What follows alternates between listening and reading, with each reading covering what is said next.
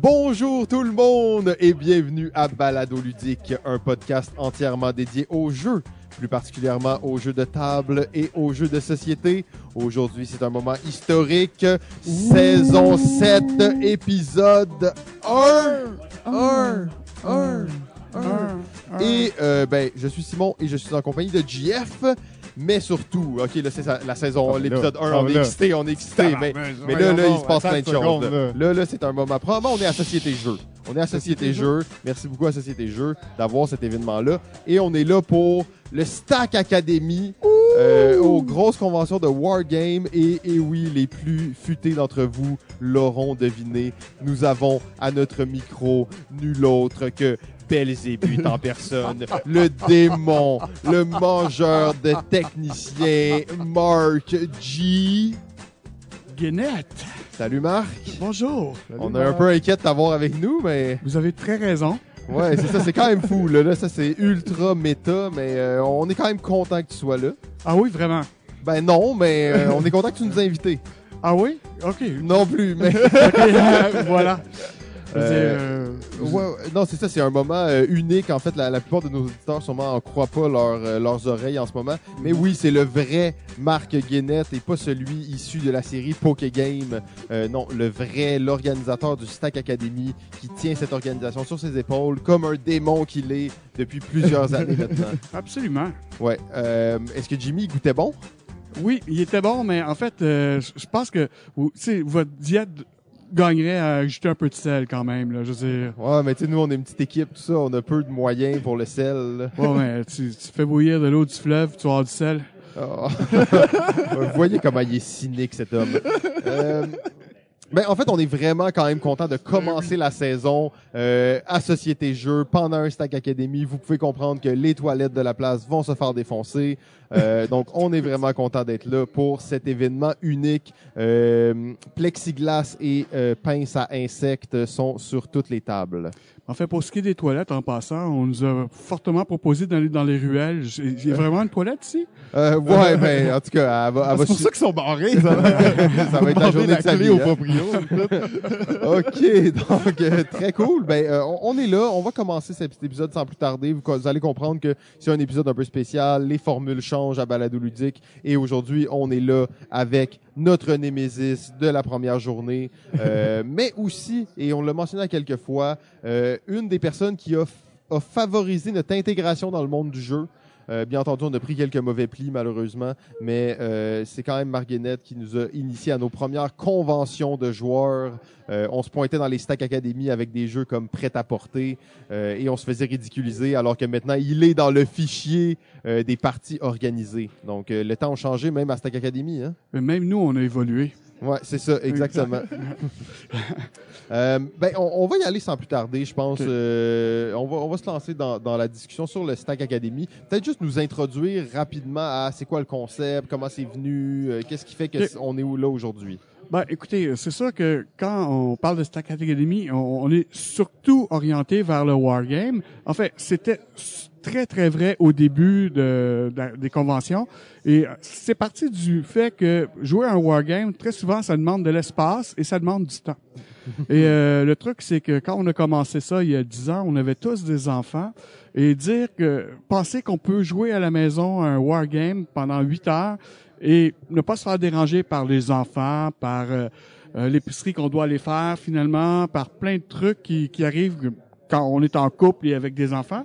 Ben, on- ce qu'on a décidé de faire, c'est de dire, ben, on était peut-être une gang de 15 personnes, et on a décidé de dire, on va se louer une salle d'hôtel, puis on va jouer toute la journée. On va le préparer d'avance, comme ça, ben, écoutez, ceux qui ont à se préparer euh, euh, une excuse auprès de leur conjointe, auprès de leurs enfants, euh, euh, ou auprès de leurs conjoints. Euh, alors là, cette restriction-là tombait et on pouvait jouer pendant 12 heures, jusque même plus, pour, à, à nos jeux préférés.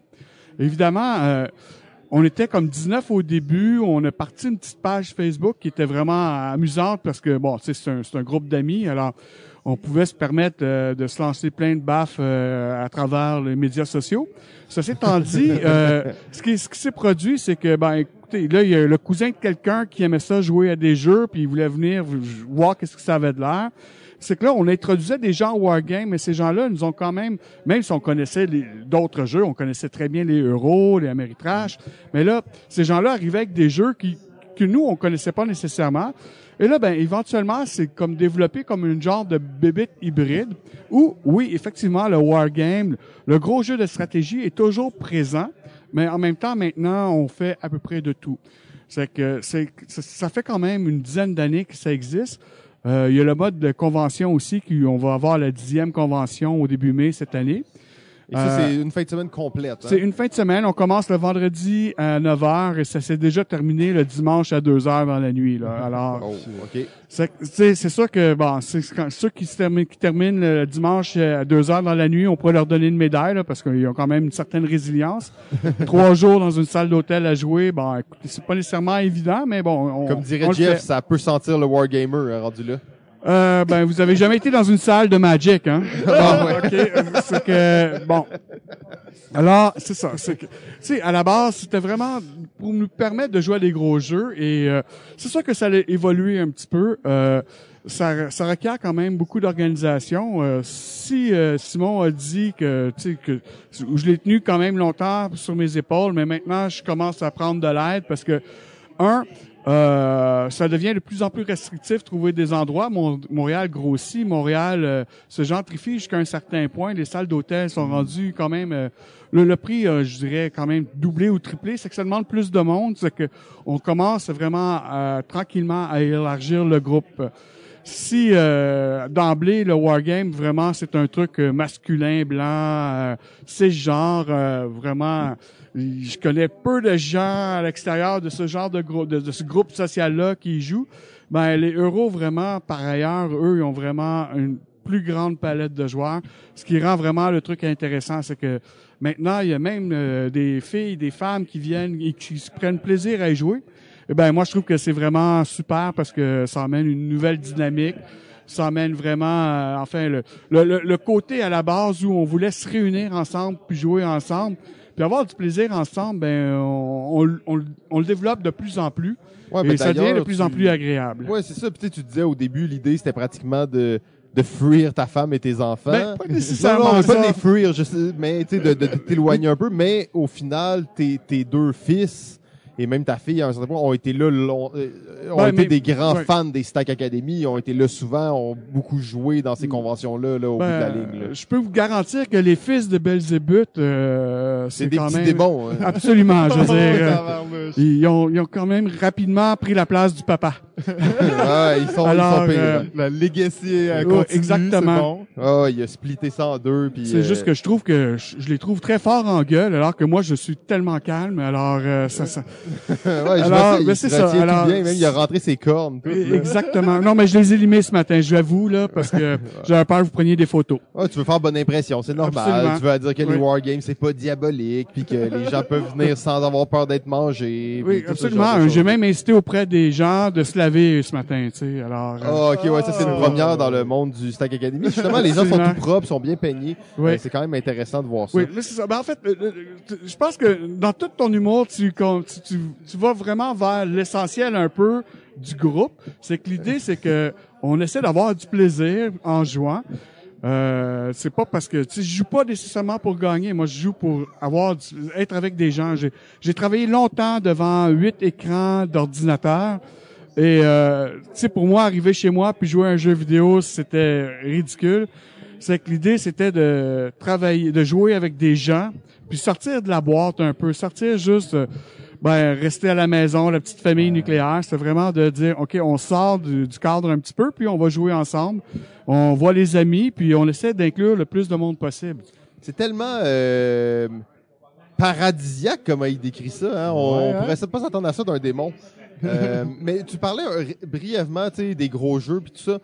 Euh, oui, c'est un peu obscur pour le, le grand public, les wargames, ils connaissent moins. Tout à fait. Ça reste que le stack, c'est reconnu pour une place où tu peux aller faire des grosses games. Absolument. Et ça, c'est quand même cool parce que tu vois des jeux que tu vois pas à d'autres places. Je me rappelle encore d'un jeu qui s'échelonnait sur sept tables. Les gens avaient leur manuel d'histoire et c'était un jeu, je pense, de parachutiste où ça se passait sur un kilomètre, mais dans la vraie vie, ça mesurait, mettons, trois mètres. Donc, c'était tellement une échelle Oui. euh, impressionnante comme jeu. Là. Oui, oui. Ouais, le, le jeu faisait 9 pieds par 4 pieds, on était 3 contre 3, puis euh, en fait, ce qui est le fun, c'est que mê- même cette grandeur de table-là, c'est bon, tu sais, je veux dire, tu l'as peut-être même pas chez toi, là, je veux dire. Et l'idée, c'est qu'être 3 contre 3, ben, tu sais, si c'est toujours dans la même pièce, effectivement, il peut y avoir des, des, des moments désagréables à un moment donné quand ça fait longtemps. Alors que là, on est décloisonné, on se retrouve autour d'une table et il y a d'autres joueurs. Tu sais, même s'il y a des petits temps morts dans la partie, ben, il y a, il y Tu a peux aller des voir gens, ailleurs, te exactement. promener, puis- Tu sais, on, des fois, on a même trouvé des gens très sympathiques. On, des fois, on a- à un moment donné, on a ramassé des jeunes, un Simon Jutra, Jean-François Chrétien. On les a ramassés dans la rue, puis on a dit, Hey, on a des jeux, venez jouer avec nous. Et ces gens-là, ils sont venus, puis ils ont trouvé ça très agréable. C'est que on est, on doit pas être si monstrueux que ça. Un Ouais. peu quand même, mais pas tant. Ben, un de nos classiques de- du Stack Academy, c'est qu'on a failli se faire mettre dehors d'un Stack Academy, d'ailleurs. Ah ben oui, mais je faisais partie de cette partie-là d'ailleurs. Oui, oui, oui. Fait que c'était pas si pire. Ça. Euh, Ah, ouais, ouais, on, on se serait mettre dehors même. avec le, le, le kingpin de la place. Donc ça Mais, aurait pas mais, été mais si en fait, j'aimerais beaucoup ça rejouer à ce jeu-là. Je l'ai encore chez moi d'ailleurs. C'était vraiment dormant. Vous, vous l'aviez monté en plus. Ouais, nous, c'était notre copie maison qu'on avait, en fait, Masters of Commerce. C'est ça, ouais. ça. Ou Panic à Wall Street en français. Ouais, ouais, ouais, exact. Mais, mais c'était vraiment un jeu de transaction où il fallait se crier après. Et comme j'ai déjà travaillé sur le parquet de la bourse, ça te je me des sentais, choses. je me sentais dans mon élément, moi. Mais là, tu, tu parles de ton, de ton ancienne carrière, si on veut. De ce que je comprends, t'es plus dans le, dans le domaine du trading, du Non. day trading. T'as, t'as quitté ça. Oui. Euh, je sais brièvement que t'as, euh, ou que tu travailles chez GMT. Euh, t'as, t'as travaillé à la rédaction de règles, des choses comme ça, des traductions. Bon, j'ai surtout écrit des articles pour euh, GMT, mais c'est sûr qu'au niveau du développement, ben, il y a des designers que je connais, dont, euh, mettons, Jason Matthews, qui euh, son Imperial Struggle va sortir euh, bon, dans l'année, qui est un peu la suite de Twilight Struggle, mais Oh. vraiment quand même assez différent dans le sens où ça, ça relate 100 ans de guerre entre la France et l'Angleterre, mais Wow. avec diverses périodes de paix, euh, c'est vraiment très intéressant comme jeu, mais Jason, il vient des fois à Montréal, c'est qu'on le rencontre et à un moment donné, je me rappelle, on a, on a joué à Imperial Struggle, mais vraiment là, euh, le corps du jeu, mais vraiment, c'était vraiment le début du jeu et je sais que quand il est revenu euh, chez lui, euh, le développeur nous a écrit à moi et à Samuel, qui, qui est pas ici aujourd'hui, euh, il nous a juste dit qu'est-ce que vous avez fait à Jason. Euh, il, semble que le jeu va, va avoir à être réécrit un petit peu. Ce, qui, est intéressant, en fait, c'est euh, ça, c'est aussi une chose que Stack Academy a été capable de chercher, c'est de- d'emmener des créateurs de jeux ensemble. Euh, ici, il y a Marco Poutré présentement. Euh, Marc Rodrigue n'est pas là aujourd'hui. Carl Paradis ne sont pas là aujourd'hui. Les deux sont pas là. Mais il y a quand même Nicolas euh, Cusson. Cusson, qui est ici, qui lui a déjà deux designs qu'on a testés ici, qui sont vraiment très bons. Alors, c'est aussi un espace de création, Stack. Et euh, c'est ça qui est intéressant, c'est que quand on fait la convention de trois jours, on a toujours des invités, on a toujours des designers wargames qui sont invités. Et ça nous permet de jouer à des jeux à l'étape de développement encore. Et c'est vraiment très gratifiant de pouvoir jouer à un jeu et de dire, ben écoute, j'ai quand même participé un peu à l'éclosion, là, au fait que ce Ouais. jeu-là, finalement, quand il est né, il y a une petite partie de son ADN qui vient de nous. Mais c'est vrai que c'est c'est une communauté on- où euh, il y, a, il y a beaucoup de, de création qui se fait. T'as pas l'impression, mettons, qu'une convention de Wargame, c'est la place où euh, les gens vont tester des protos pis tout ça. Euh, après, au final, presque tous les jeux, même édités, ressemblent à des protos. Fait que c'est sûr que ça, ça aide. Tu dis à la personne, hey, je veux-tu jouer à ça? C'est un proto? Non, non, c'est un jeu normal. Ben là, dans- en, ce, en ce qui concerne euh, le jeu que je suis en train de jouer aujourd'hui, Gandhi, euh, très beau jeu. Ah, Gandhi, c'est un jeu absolument. magnifique d'ailleurs. Oui, c'est un, des- c'est un des derniers de la Coin Series, hein, je pense. c'est le dernier qui est sorti. Il y en a un qui va sortir cette année, qui va être sur la guerre civile finlandaise. OK. Alors, je crois qu'il va avoir la particularité de jouer à trois, contrairement à tous les autres coins qui peuvent se jouer à trois parce qu'ils ont créé des, des, des bots pour les jouer, mais euh, évidemment, à quatre, c'est vraiment là, la, la saveur du jeu. Et c'est pas des jeux qui sont courts aussi. On peut faire toujours des scénarios un peu écoutés, mais on est des wargamers. On n'aime pas ça, les parties courtes. On aime ça quand c'est long. L'expérience. Exactement. Puis on veut comprendre pourquoi est-ce que quand on commence un scénario, on aime ça savoir qu'est-ce qui s'était passé avant. C'est qu'à la toute fin, je veux dire, on fait la campagne, puis si on la finit pas, on la finit pas, mais au moins on va pouvoir rejouer, puis on peut-être dire, OK, mais la prochaine fois, on va faire les scénarios, on va comprendre d'où viennent les positions de départ, on va comprendre un peu l'histoire, parce que... Vous avez fait des recherches, dans le fond, sur la thématique du jeu pour comprendre... Absolument, absolument. Euh, dans, dans, le bain historique, là, tout ça. tu sais, je, je, veux dire, c'est absolument, absolument rien, là. Je veux dire, on, je, je pourrais regarder, là, je regarde ici, il y a Escape Plan de la Cerda, puis j'ai pas joué encore, mais c'est sûr que je vais jouer parce que j'aime bien les jeux de la Cerda. Mais, tu sais, quand je joue à un jeu de la Cerda, ben écoute, après ça, j'ai eu plein de fun. J'ai joué avec des amis, c'est très cool. Quand je joue à un coin avec euh, mes amis puis que je fais Gandhi, ben un, dans le jeu, il y a déjà des informations très historiques, mais si j'ai vraiment aimé le jeu, ben là, écoute, ce qui va arriver, c'est que je vais aller à la bibliothèque, je vais me prendre un livre, ou ben, je vais en acheter un. Télé, tu vas regarder des, exactement. des vidéos. Et euh, le jeu historique, pour ça, ben, c'est sûr qu'à la base, je, suis attiré par l'histoire. J'ai été, été à l'école privée quand j'étais au secondaire, puis à l'époque, il y avait des cours de latin. Mais les cours de latin, c'était vraiment des cours de civilisation romaine et euh, la civilisation de l'Antiquité. Alors, veux, veux pas, si tu aimais moindrement ça, ben, en même, aussitôt qu'un jeu qui sort sur euh, euh, cette époque-là, ben, je suis attiré, je vais aller le chercher. Mm. Parce que, un, j'ai déjà lu, puis ça va peut-être m'emmener vers des lectures ailleurs, parce que, évidemment, le, comme dans n'importe quel sujet, ben, l'histoire, ça évolue aussi. C'est que nous, notre vision de l'histoire évolue. Comment on analyse l'histoire évolue. Puis c'est intéressant de voir dans les jeux, même qu'on peut voir certains concepts qui étaient comme dans les années 70, quand les wargames ont vraiment connu leur éclosion, mais comment on voyait une situation et que comment, on, si quelqu'un fait un jeu sur la même époque aujourd'hui, comment notre regard sur cette situation-là mmh. évolue. Ah c'est super intéressant. C'est comme un objet d'étude, en fait, évolutif, évidemment. Mais souvent, tu sais, les jeux, on a tendance à dire qu'ils doivent être autosuffisants. On parle de jeu euro, le jeu est autosuffisant, mais quand on parle de wargame, on dirait que cette règle-là, oui, le jeu peut être joué sans avoir aucune connaissance d'avant, d'après, mais il prend de la richesse quand tu connais plus le sujet, puis quand tu l'étudies plus, puis quand tu y repenses. Et ça, c'est une dimension vraiment intéressante des wargames que la plupart des jeux d'un autre type ont pas nécessairement. Là. Mais je, ça m'amène la question, est-ce qu'on peut aimer les wargames même si on n'est pas si intéressé par l'histoire en général? Ou c'est vraiment le fait qu'on s'intéresse à l'histoire qui fait en sorte qu'on on, devient vraiment des ben, passionnés de wargames? Ben, moi, je, je, pense que c'est deux, deux pôles qui se nourrissent, mais on peut absolument jouer un wargame sans vraiment être intéressé par l'histoire. Un, on joue, on joue un jeu, c'est une histoire. Je sais, peu importe à quoi on joue, on raconte une, histoire. Ben ouais. C'est juste comme quand on joue à un wargame, on raconte l'histoire, entre guillemets. Évidemment, euh, c'est impossible de modéliser, euh, mais fidèlement, une, campagne, une, bataille. Sauf que, tu sais, le wargame, il y a cette partie, cette intérêt-là où on peut faire une, on peut prendre, mettons, on va prendre le débarquement euh, de la Normandie. On peut jouer, mais vraiment au niveau très tactique. On peut, la granularité, c'est qu'on est vraiment au niveau quasiment du homme à homme. On va le faire des combats, on va faire des scénarios. Ça devient très intéressant. Puis on a un point de vue vraiment très à hauteur d'homme. Alors qu'on peut hmm. faire un jeu sur la campagne de Normandie. Et ce jeu-là, ben, il va te donner une idée un peu plus euh, général de comment hmm. ça s'est produit. Et là, après ça, si tu fais un jeu, un jeu stratégique, le débarquement de Normandie, si on parle, mettons, de la Deuxième Guerre mondiale, en fait, le débarquement de Normandie était très important, mais ça fait juste nous rappeler qu'un jeu, un jeu, un jeu stratégique, donc qui va relater la Deuxième Guerre mondiale, ben, le, le, débarquement de Normandie arrive en 44, la guerre a commencé en 39. Et la plupart de tous les combats se sont produits dans le front Est. Alors, la Normandie, on voit que, ah, OK, oui, c'est important. C'est un événement parmi...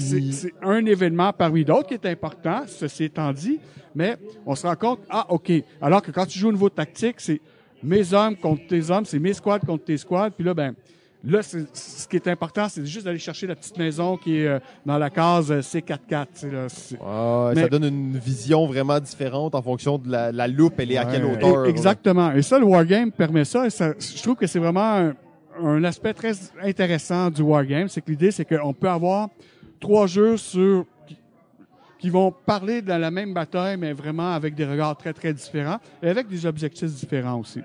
C'est que à cet égard-là, pour revenir à ta question, est-ce qu'on peut jouer un wargame sans aimer l'histoire? Moi, je pense que absolument.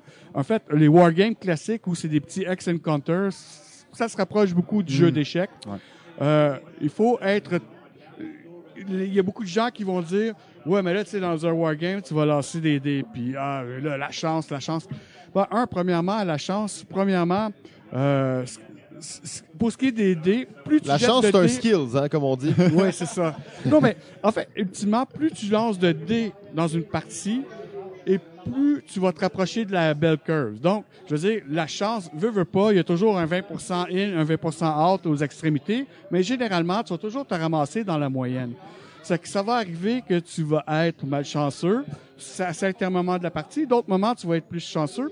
Ceci étant dit, sais, d'un point de vue militaire, si on lit un livre qui a été écrit par un fantassin, on lit un livre qui a été écrit par un capitaine ou un livre qui a été écrit par un général, la, la, la, la prémisse de base, c'est qu'il n'y a aucun plan qui résiste à la première balle tirée. Donc, c'est que tu as beau planifier tout ce que tu veux, contrairement à un euro, il peut arriver des trucs qui vont sortir de la boîte, qui vont sortir de la matière de réflexion brute qui dit, OK, moi, je devais planifier ça comme ça et ça devrait fonctionner comme ça. Malheureusement, d'un point de vue militaire, je veux dire, peu importe qu'est-ce qu'on va lire, ça ne fonctionne pas, ça ne s'applique pas. Et à cet égard-là, ben, oui, effectivement, si tu es frileux un peu à la chance, si tu es frileux un peu à, l'aléatoire, à l'aléatoire, ben là, peut-être que c'est pas un jeu qui est fait pour toi. Mais tu sais, un jeu comme, euh, mettons, ce que je suis en train de jouer, Gandhi. Oui, il y a un élément de chance, mais l'élément de chance se retrouve juste dans l'ordre des cartes dans lesquelles on va les tourner. Il y a une carte par tour. Alors, est-ce que je vais avoir un bon événement? Non. Si j'ai pas un bon événement, est-ce que je peux faire quelque chose avec les actions qui me restent pour faire le tour? Ben là, ça devient, on devient quand même euh, un jeu d'optimisation tout le temps. C'est c'est pas tellement différent d'un jeu, mettons, de la Cerda où on essaie d'optimiser les ressources qu'on a et faire qu'est-ce qu'on a à faire avec le peu de le, le- peu d'actions qu'on va avoir. Mais- c'est pas très différent. Ben, tu sais, justement, tu parles de ça, puis ça, ça m'amène à, penser à l'évolution des wargames. Tu sais, Oui. Au début, bon, le côté historique peut-être était un peu moins présent. Il y avait beaucoup de dés, il y avait beaucoup de choses Oui. comme ça. Est-ce que tu remarques que le wargame euh, s'euroise ou se modernise ou une certaine tranche oui, l'autre pas du tout? Ben euh, oui, je, je dirais que oui, il se modernise. Par ailleurs, je veux dire, il y a quand même encore un fond, euh, le- le- le- il y a un fond grognard qui reste, c'est qu'il y a Beaucoup de têtes blanches. est encore, oui c'est ça, le X Encounter, il y a encore sa place dans le wargame. Par ailleurs, il y a des gens comme Volko Runke, euh, il y a Brian Train aussi qui fonctionne comme ça, euh, qui vont essayer de casser le modèle du wargame classique. Et c'est ce que je trouve qui enrichit beaucoup le hobby. Et encore là, si on parle des coins, je, je viens d'avoir une discussion avec... euh, en fait, il y a quelqu'un qui m'a demandé, j'ai mis une photo sur la page de Stack Academy, il dit c'est quoi le jeu, Gandhi? Il y a un de mes bons amis, celui avec qui j'ai joué à des wargames en 79, et qui a juste dit, les Verts vont gagner parce qu'ils vont tourner une carte d'événement comme ça. Alors, lui, quand il pense à un wargame, il pense encore au X-Encounter, il va pouvoir contrôler. Et Alors que c'est pas ça du tout. là. alors que c'est le, le coin, c'est pas ça du tout. En fait, c'est le, le, le, coin, ça reflète euh, le, le chaos qui, qui est engendré par une guerre civile. En gros, c'est ça. Et ben, euh, le chaos justement se définit par on est incapable de prévoir. On fait ce qu'on mieux avec les événements, les éléments qu'on a. Et le coin est exactement ça. C'est que n'importe qui qui qui, qui aime jouer justement au jeu d'optimisation va aimer les coins normalement. Ben, en fait, le, coin, d'ailleurs, pour étant dans les jeux de guerre qu'on a plus joué, là, je pense, euh, on est on est vraiment à cheval entre les deux. Le côté simulation historique est très fort, puis ça, c'est quand même intéressant. Mais au final, t'as pas l'impression que tu joues un wargame avec les petits jetons en carton, avec les centaines de dés que tu roules, euh, puis avec tu calcules ta, ta hauteur des falaises, puis est-ce que tu fais du plus de dégâts parce que tu es dans forêt ou non. On n'est pas là, là, on est dans un jeu de... prat- tu sais, J'appelle ça les card-driven games, là, mais c'est un jeu qui est, qui est propulsé par les cartes, que tu vas jouer des cartes événements. Donc, on est vraiment pas très loin du jeu moderne, quand même assez lourd, mais euh, du jeu moderne, là, malgré tout. Absolument, mais euh, il y a quelqu'un qui joue à Twilight Struggle juste à côté. Je veux dire, on est vraiment dans un hybride là. On est vraiment dans un hybride où Mm. euh, si tu parles à quelqu'un qui est un wargamer hardcore puis qui est tatoué avec ses petits euh, ses petits counters sur ses bras, lui va dire non, c'est pas un wargame, ça c'est c'est vraiment alors que pour quelqu'un qui est habitué de jouer à Carcassonne ou euh, mettons à Ponzi Scheme ou euh, je sais pas à, Dune, il va juste dire non, ça c'est un, un wargame ça là. Alors Ouais. Fait que la définition de wargame, dans le fond, même pour vous, les wargamers, elle est très large. Il y a, c'est pas genre les wargamers, on les met dans un paquet, mais vous, à l'intérieur de ce paquet-là, il n'y a pas nécessairement cette cohésion là. où- Absolument pas, absolument pas. Je sais, je- moi, j'embarque pas dans les guerres de religion. Tu sais, t'as Mac PC, puis là, t'as Wargame pour Wargame. Ça m'intéresse pas, là. Je veux dire, Ouais, toi tu En joues à des jeux que t'aimes. puis, euh, exactement. Je veux dire, là, je vais aller vers les goûts que, que j'ai acquis avec l'âge, avec le temps. C'est que c'est sûr que, tu sais, je joue moins à des Wargames classiques comme je le faisais avant. Ceci étant dit, cette perte cette perte-là que j'ai moins, je, je, je joue encore, mais je le gagne en jouant avec plus de monde à des jeux qui me permettent justement de jouer à 4 ou à 5, puis de vraiment d'échanger, mais en même temps d'avoir le plaisir de jouer. C'est sûr que, tu sais, quand tu joues à 4, tu as moins de chances de gagner que quand tu joues à 2. Mais euh, toi, ben, tu- je sais que toi, tu joues souvent des jeux solo pour avoir une chance de gagner. C'est que, tu sais, euh, alors, tu sais, euh, cet égard-là, ben, t'as peut-être t'as moins de chances d'aimer les wargames. Ouais, ouais, ouais, ouais. Ok, ok, c'est bon, c'est bon. C'est Belzébuth qui vient de parler, là. C'était une bonne, celle-là. C'était une C'est bonne. Euh, c'est vrai en plus. Fait que c'est pour ça que c'est triste. Euh, mais euh, je, je reviens un petit peu sur la question que Jeff a posée euh, il y a un petit moment Oui. déjà, qui était est-ce que c'est essentiel de connaître l'histoire pour apprécier les wargames? Euh, J'aimerais ça savoir la question de l'autre côté. Euh, les wargames peuvent t'amener à aimer l'histoire, j'ai l'impression, et à Absolument. découvrir des. Oui, oui. Tu sais, tu vas jouer à un wargame, le jeu est vraiment bon, mais tu tripes sur la thématique, tu tripes sur l'histoire, tu vas vouloir découvrir d'autres jeux, vouloir lire là-dessus. Ça, j'imagine que c'est quelque chose qui arrive. Absolument. Ben, si on prend l'exemple de Nicolas qui, qui, qui a designé un jeu à des coins, il a joué à des coins, il s'est intéressé à une problématique qui était l'histoire euh, du Canada. Alors lui, il s'est dit, ben écoute, ça serait vraiment un très bon sujet. Alors lui, il a comme développé, il est parti du jeu, puis il a vraiment développé une thématique. Il a tellement aimé ça qu'il en a fait un jeu. Tu sais, c'est, c'est quand même, c'est pas rien là. Je veux dire, on est, il est parti d'une matière brute qui a dit, j'ai joué à un jeu que je connaissais, puis j'ai comme développé, j'ai développé mon propre jeu. Ce qui est quand même, c'est pas banal. là. Non, Euh, non, c'est vrai. C'est pas facile, puis surtout euh, quand c'est euh, tu ajoutes l'aspect asymétrique là, dans, dans les jeux, là, c'est comme exact. ça c'est un bon niveau de Ouais, puis l'aspect historique demande aussi, Aussi. beaucoup de recherche, Ben, de connaître ces choses, Faut parce que, que tu pas- bien le sujet, là, sinon tu, tu vas faire un peu n'importe quoi, puis Les, euh, gens, les wargamers vont pas, pas, aimer ça. Ça Les wargamers vont pas. aimer ça si c'est pas réel. Euh, mais là, on revient justement à la- à l'idée de design de jeu, que c'est une communauté quand même assez florissante dans l'émergence de designers québécois. Euh, toi d'ailleurs, si je me trompe pas, tu as étudié en design de jeu. Oui.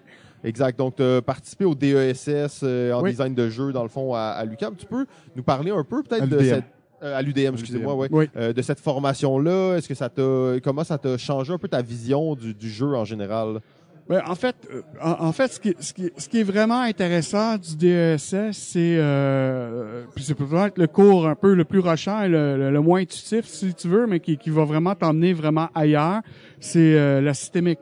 C'est comment est-ce que tu pars d'une page blanche puis que tu vas créer un système où tous les éléments sont, vont s'imbriquer pour en arriver à un résultat. Donc, c'est comme tu crées un gros puzzle qui va avoir qui va avoir différents éléments qui vont devoir fonctionner ensemble pour en arriver au résultat. Et c'est ça qui est vraiment intéressant du DSS, c'est que tu apprends à comprendre, à concevoir que quand tu pèses sur le piton A, ben ça va avoir une influence sur B, C, D. Mais là, après ça, ces influences-là vont avoir d'autres influences aussi. C'est ça qu'en en jeu vidéo, là, ça peut être vraiment l'arbre, l'arbre de l'arborescence du jeu, elle va prendre une dimension épique dans le sens où euh, un jeu vidéo, c'est vraiment fait justement en fonction de durer des heures et des heures, alors qu'un jeu- un, un jeu comme normal, un jeu comme mettons euh, euh, ici c'est Pax Transhumaniste, euh, c'est Pax euh, Transhumaniste, ça se peut-tu? Pax Transhumaniste qui est en train de jouer. Il est fait pour être joué à quatre. Et il y a un élément de carte ici. C'est que, un, créer un jeu avec des cartes, c'est vraiment complexe parce que, un, c'est impossible de comprendre toutes les variables qui peuvent Comment les cartes vont sortir, dans quel ordre, qui va les jouer. Le, le Twilight Struggle, justement, qui, qui, qui a pris, qui a été sur euh, le, la, le, le- le programme de précommande de GMT pendant deux ou trois ans avant d'être produit. Même quand le jeu est sorti, même après avoir été joué et rejoué, euh, les interactions avec les cartes, une fois que le public a eu leur main sur, ces, sur ce jeu-là, le, le jeu a beaucoup, beaucoup évolué dans le sens où, OK, il fallait clarifier. OK, quand je joue cette carte-là, il faut clarifier c'est quoi l'effet. Mais pas juste là, ça peut y avoir l'effet sur L'effet une dans autre telle circonstance, si telle carte Il y a vraiment un effet de cascade. Et euh, ça, je crée un jeu avec des cartes, franchement, là, chapeau. Je veux dire, ça, je trouve ça vraiment impressionnant. Ben, Et, euh, ouais, oui. il y a Marco euh, Poutrouille qui est ici, que vous allez rencontrer plus tard, qui lui euh, fait un dérivé de Twilight Struggle qui s'appelle Prelude to Rebellion, qui est vraiment très très bon. Là, mais vraiment, un- je pense que Jean-François et moi, on a joué dans les premières On- versions. Dans les de premières versions, oui, exact. Exact. J'étais allé chez vous pour Oui. euh, tester ça. Oui, oui. Et, tu sais, le jeu était déjà bon. Alors, ce qu'ils ont fait, c'est qu'ils l'ont vraiment raffiné. Ils ont enlevé quelques quelques éléments qui, pouvaient- qui pouvaient rallonger le jeu, qui n'étaient pas nécessairement intuitifs. Mais le produit final, il est d'une beauté. C'est vraiment très bon. Et euh, je veux dire, ce qui est incroyable, c'est que c'est une compagnie américaine qui le produit. Je veux dire, Hmm. euh, moi, des gens que je connaisse aux États-Unis qui l'ont joué ont dit que le jeu était vraiment très, très fort. Ce qui, est- ce qui est vraiment euh, agréable à entendre, mais pour la plupart des Américains, pour eux, si c'est pas Napoléon ou la guerre civile américaine ou la Deuxième Guerre mondiale, ça passe moins. Mais il y a quand même un, il y a vraiment un succès euh, critique, entre guillemets, Parce qu'il est très bon. parce que c'est un jeu qui est très bon, très complet. Alors, euh, ça, c'est chapeau. Je veux dire, c'est quand même, tu sais, le jeu a passé à travers différentes étapes, dont Jean-François et moi, on a été là au début. Moi, je l'ai refait un petit peu après, mais vraiment, la, la part du stack est quand même non négligeable dans le sens où, OK, il y a des gens qui sont prêts à venir jouer ici, puis qui sont prêts à tester des jeux. Donc, euh, tu sais, euh, pour la plupart de la plupart des gens qui sont ici autour de la table, et je suis pas mal sûr que ça vous concerne tous les deux aussi, on a au moins une centaine de jeux à la maison. OK? Et c'est Ouais. quand même euh, un, un- c'est conservateur comme euh, Ouais, comme chiffre. comme chiffre. Alors, on est prêt à prendre un samedi où on dit Hey, yes sir, je vais pouvoir jouer, mais on va aller tester un jeu. On sait même pas si le jeu va sortir. On sait même pas si C'est bon. ça va avoir. Exactement, mais on va le faire quand même. Et Juste ça, par c'est la, cool. la passion. Puis ben, c'est, puis je suis content que tu- ça revienne beaucoup sur le sujet à quel point c'est une communauté qui encourage les créateurs d'ici. Absolument. Euh, souvent, les gens sont justement très ouverts à vouloir essayer des jeux. Puis Oui. ça, c'est- en fait, c'est, c'est totalement inusité par rapport à une communauté de wargamers. Euh. En même temps, c'est le meilleur public, hein. Tu sais, c'est, c'est eux qui vont donner les meilleurs commentaires sur ton proto, c'est eux qui vont t'aider à aller dans la bonne direction. Ouais, parce que c'est euh, pas des gens qui sont très gentils à la base. fait comme ils ont pas peur de dire la vérité. Euh, c'est des gens qui ont du vécu, qui connaissent la vie, puis. Mais tu sais pas parce qu'on te crache dessus qu'on est méchant. Premièrement. Non, ça c'est vrai. Dans certaines cultures, c'est un signe de respect. Oui, absolument. Puis toi, tu dois être beaucoup respecté ici à Montréal. Ah ouais, à Montréal, je suis bourré de crachats. Euh, ben, euh, je- je pense que qu'on a bien couvert quand même ce qu'est le Stack Academy. Euh, Marc, juste quelques informations sur là, tu nous as parlé d'un gros stack qui s'en venait. Oui. Euh, si les gens veulent vous suivre, veulent se joindre à cette communauté-là, c'est quoi un peu la, la démarche à faire là? En fait, le plus simple, vraiment, c'est euh, de trouver euh, Stack Academy de Montréal euh, sur la page, sur Facebook. C'est une page privée parce qu'on voulait pas. Au début, c'était pas privé, puis on avait plein de spam. C'est qu'on a dit on va mettre ça privé.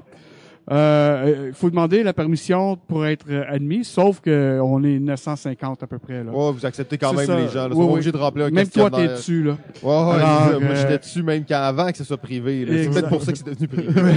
c'est possible, c'est vraiment possible. Mais c'est ça. Et euh, tu sais, c'est sûr que c'est intimidant d'aller sur une page où tu connais peu ou pas de monde, mais vraiment les gens sont sympathiques. Pour la plupart, euh, je veux dire, on, on est là, on, on est là pour discuter de jeu. On est là. C'est sûr qu'il y a des gens qui vont poster un truc. euh, écoutez, avez-vous vu On a découvert quelque chose. euh, on a découvert des textes sur le, le- le- sur euh, le front S en, en 1943, on a des nouvelles données, etc. C'est sûr qu'on on s'informe de plein de trucs qui ont par à l'histoire, mais en même temps, euh, je veux dire, euh, il y, a, il y a des gens qui font vivre cette communauté-là. Je pourrais, je pourrais penser à Dominique Lauzon, qui est quand même très présent sur Jeux de société, euh, de Jeux de société du Québec, je crois, Ouais. mais qui vient sur Stack aussi et euh, qui, qui se permet de nous en- nous envoyer plein de nouveautés, qui, qui nous parle de ses expériences de jeu. Puis c'est ça qu'on veut en fait. C'est qu'on on est curieux de savoir, ok, vous avez joué à ça, on veut savoir qu'est-ce que vous en pensez. Et pour ça, c'est vraiment cool.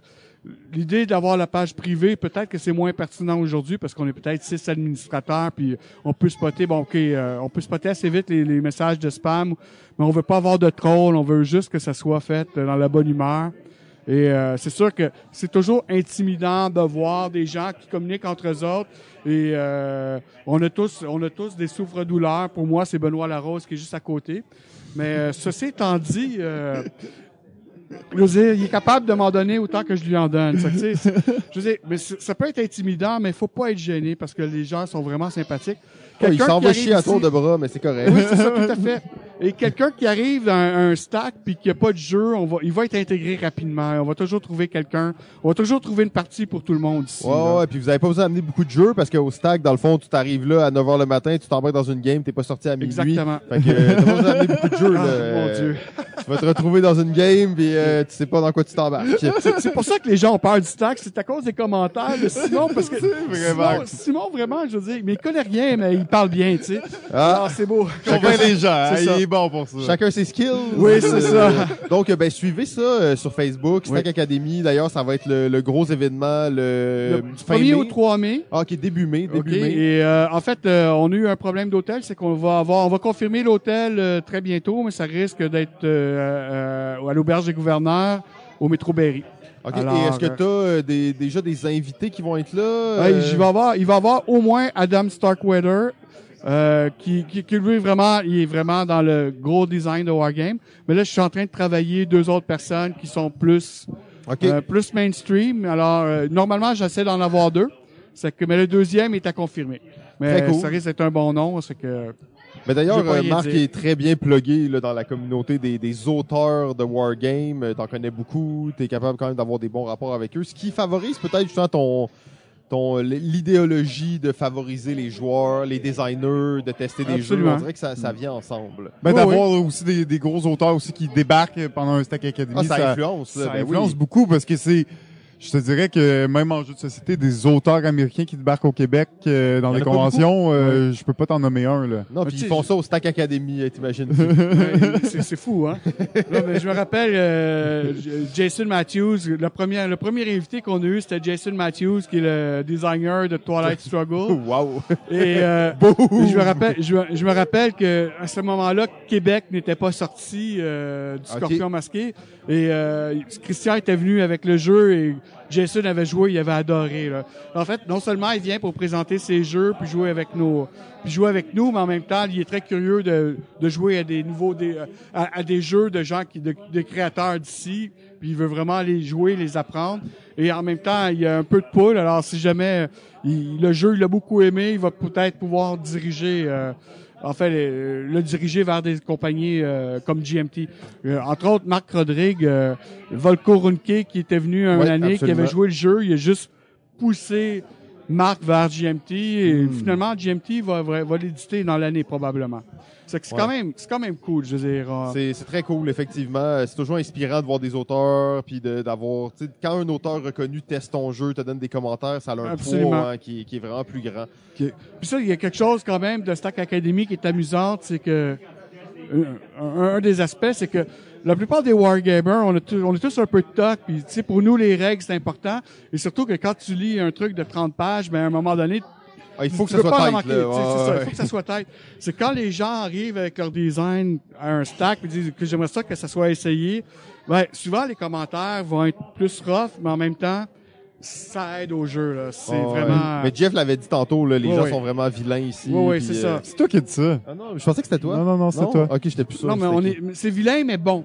Ouais, mais non, mais on c'est- pourrait être gentil et mauvais. Non, mais c'est que c'est la vérité. Oui, oui, puis tout c'est à une fait. vérité très. euh, le jeu, a- pourtant, c'est une simulation, tout ça, c'est l'histoire, mais c'est quand même une mentalité cartésienne où il faut que ça fonctionne. Tu parlais de Beaucoup, système oui, oui, tantôt. absolument. Euh, tu sais, faut qu'il y ait de la logique, faut que ça marche bien, faut que ça soit, faut pas qu'il y ait d'ambiguïté. Absolument. Quand tu joues pendant 8 heures à un jeu, tu veux pas commencer à t'engueuler pour euh, une règle qui est pas claire, parce que ça peut dégénérer assez vite. Absolument. Surtout, euh, tu veux pas commencer un jeu qui peut durer 8 heures, puis après 6 heures, tu te rends compte que T'as chié une Les- règle. les trois, les trois premiers paragraphes, dis, on n'aurait pas dû faire ça. Ah, Ah, et ouais, ben, c'est toujours dommage. Je, je parle par expérience, là, Ouais. je veux dire. Tu sais, ça nous est tous arrivé, là. Ouais. C'est qu'on essaye d'être vraiment en tête, puis...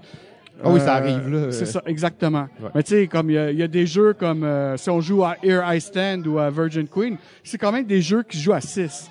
Et c'est le- même si le livre a 40 pages, en fait, il y en a 15 qui sont vraiment importantes. Le reste, mais quand on va jouer à ces jeux-là, ben là, on demande aux gens, pouvez-vous au moins avoir lu? Les règles qui sont pas mal toutes disponibles en ligne, juste au moins les avoir lues, même en diagonale. Au moins pour Ne savoir de quoi que- ça parle. là. Exactement, pour pas avoir l'air perdu.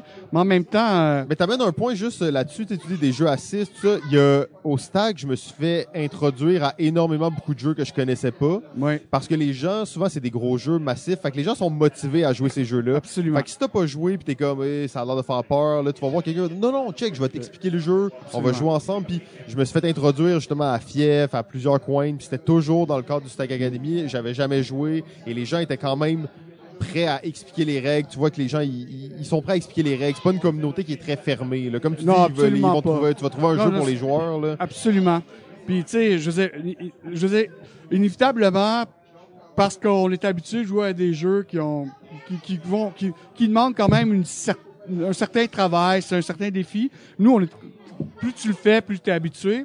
Mais, si veut, veut pas, c'est comme, si on arrive à jouer à un nouveau jeu, ben souvent, on va être capable assez rapidement de saisir. Et je pense que la plupart des gens qui viennent au stack, c'est vraiment, tu sais, on parle de wargamer, on parle de, mais c'est vraiment des gens qui sont passionnés.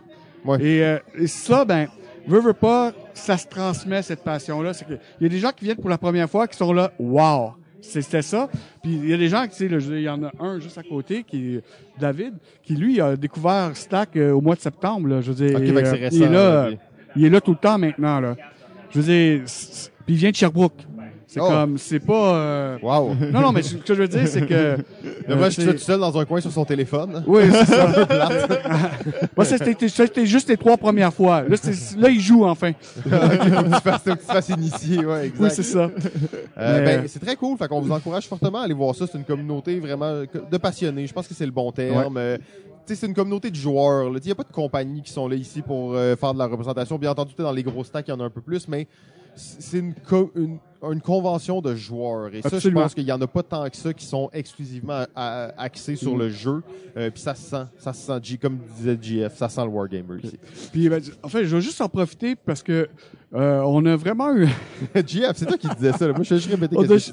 on a vraiment eu des difficultés euh, À trouver une salle, hein. au début, au début, au début de l'année. On, enfin, on a signé des contrats avec une salle, euh, avec un hôtel qui, euh, qui malgré le fait que ça faisait peut-être 20 fois qu'on venait, qui, qui ont, qui, qui nous ont fait signer un contrat où on commençait à jouer à 21h30. Là. Enfin, il y avait marqué 9h30 à minuit. Mais en Ah fait, il avait marqué 20 9h30 PM. Oh, fait qu'il pensait que vous alliez venir pour trois heures. Euh, non, il pensait c'est ça exactement, mais qui nous chargeait le, le prix de la journée là. Oh. Alors, euh, ben, on s'est vraiment retrouvé euh, mal pris. Puis, euh, mais je voudrais ça remercier au moins Simon Vigneault parce que il était là Jeux. la dernière fois et à la Société Jeux et euh, il nous a dit on a de la place et que là on a pu quand même se transbahuter ici la dernière fois.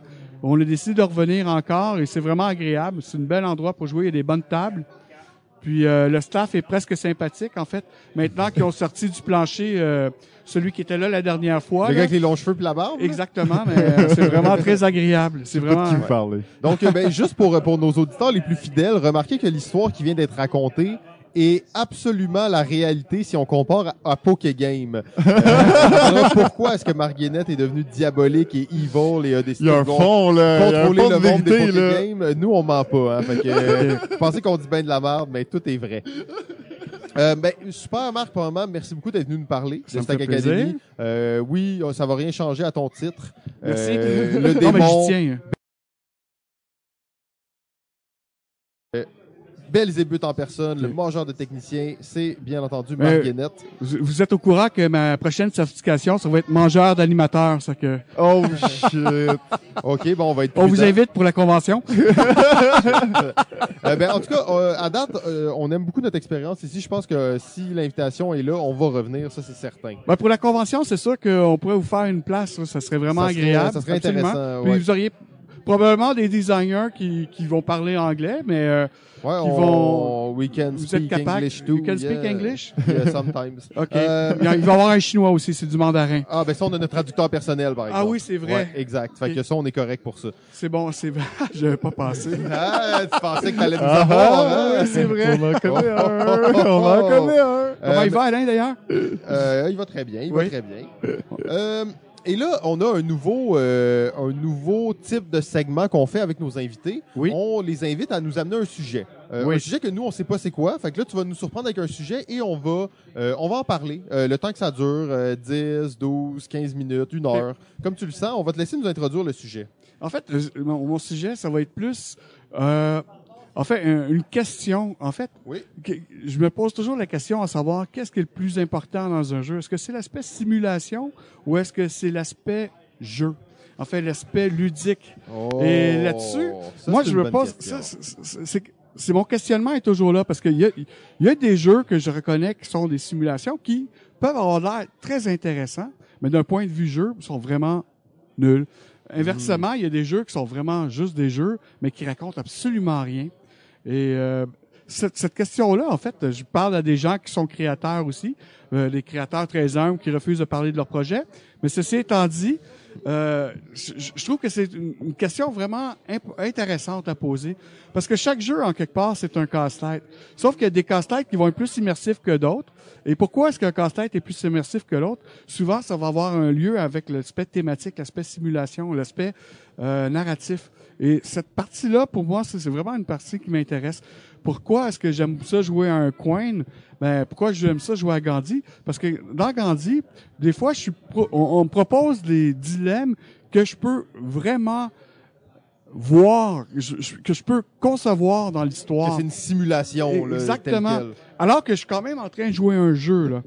Alors que si je joue à un autre jeu, euh, là, j'essaie de penser. Je pense à El Grande, magnifique jeu, mais El Grande, c'est un casse-tête qui est très mathématique. Ouais, Ça- ça- empêche que pas- tu fais C'est réellement. ça, là. ça, ça empêche pas que c'est un excellent jeu. Euh, Ce jeu-là, il doit avoir pas loin de, il y a plus que 20 ans. Et je l'ai encore et j'y joue au moins une fois par année. Au moins. Et euh, je le joue avec des amis qui l'ont acheté bien après que, euh, des dizaines d'années après qu'il soit sorti, parce qu'ils aiment beaucoup ça. Mais par ailleurs, c'est deux expériences de jeu complètement différentes. Il y en a une qui est complètement rationnelle, alors que l'autre va vraiment t'emmener vers je raconte une histoire. Il y a un jeu qui est vraiment fantastique qui s'appelle Combat Commander. C'est un petit jeu, c'est vraiment un, Un petit jeu. un petit jeu. Un petit jeu, il y a juste euh, 45 pages Non, de en fait, règles il y a, avec il le y a à peu près 8, 16, point il y a 5, 16 point pages de 3. règles. Et les règles, c'est probablement parmi les mieux écrites de tous les wargames. Il y a zéro errata. On pourrait en discuter. Il y a zéro errata. Il y a un paragraphe d'errata, même pas. Je veux dire, il y a des héros qui ont ça. Ah, finalement, il y un a. finalement. paragraphe d'errata. même Écoute, pas. euh, veux-tu que je sorte des euros puis on va aller chercher des jeux dans, il y a- des très bons jeux qui ont des errata, là. Ceci étant dit, Combat Commander, en fait, c'est un jeu où euh, il faut pas être frileux. Si on n'aime pas la chance, on oublie ce jeu-là. Par ailleurs, c'est c'est un jeu d'escarmouche. C'est euh, des squads qui affrontent un autre squad. Euh, les conditions de victoire vont changer pratiquement à chaque partie. Et en fait, ce qu'on fait, c'est qu'on essaie d'aller chercher notre objectif personnel. Et c'est un peu comme si on faisait un film, dans le sens où c'est un jeu à moteur de cartes. Et on va bouger, on va tirer, on va se cacher, on va essayer de se rallier, on va essayer de sortir de la carte, on va essayer d'éliminer les adversaires. Et il y a des renversements de situation incroyables. C'est un jeu qui est très hollywoodien dans le sens où Cinématique. peut- absolument, absolument. Et, et à cet égard-là, on peut faire quatre parties, une à côté de l'autre, le même scénario, même euh, qu- quatre tables différentes, et on va avoir des résultats aux antipodes. OK. Et c'est ça qui rend le jeu intéressant, parce que même si j'ai joué une partie puis je me suis fait blaster, je peux rejouer une autre partie avec le même squad, le même placement, même les mêmes conditions de victoire, mais je vais avoir un résultat complètement différent. Et à cet égard-là, ça, je trouve ça vraiment fantastique. De l'autre côté, jouer à... Je, je prends El Grande, mais ça pourrait être beaucoup d'autres jeux. Euh, là, on arrive à un point où ce que, là, je peux pratiquement calculer à peu près tout ce que je vais faire à mon tour, sans compter qu'il peut y avoir des éléments bizarroïdes comme Jean-François qui va venir complètement casser mon party. C'est mon genre. Euh, absolument. Pas parce qu'il va gagner, c'est juste parce qu'il peut le faire. Alors, Kingmaking. euh, non, non, mais c'est ça. Je veux dire comme cette partie-là, c'est- par rapport au jeu, simulation euh, versus euh, qu'est-ce que j'avais dit, simulation versus Lu- le côté Euh, ludique, ludique. c'est le genre de truc qui m'intéresse vraiment, qui m'interprète. Et plus je joue à des jeux, et plus je vais aller chercher de l'expérience immersive. En vieillissant, c'est ce que je vais chercher.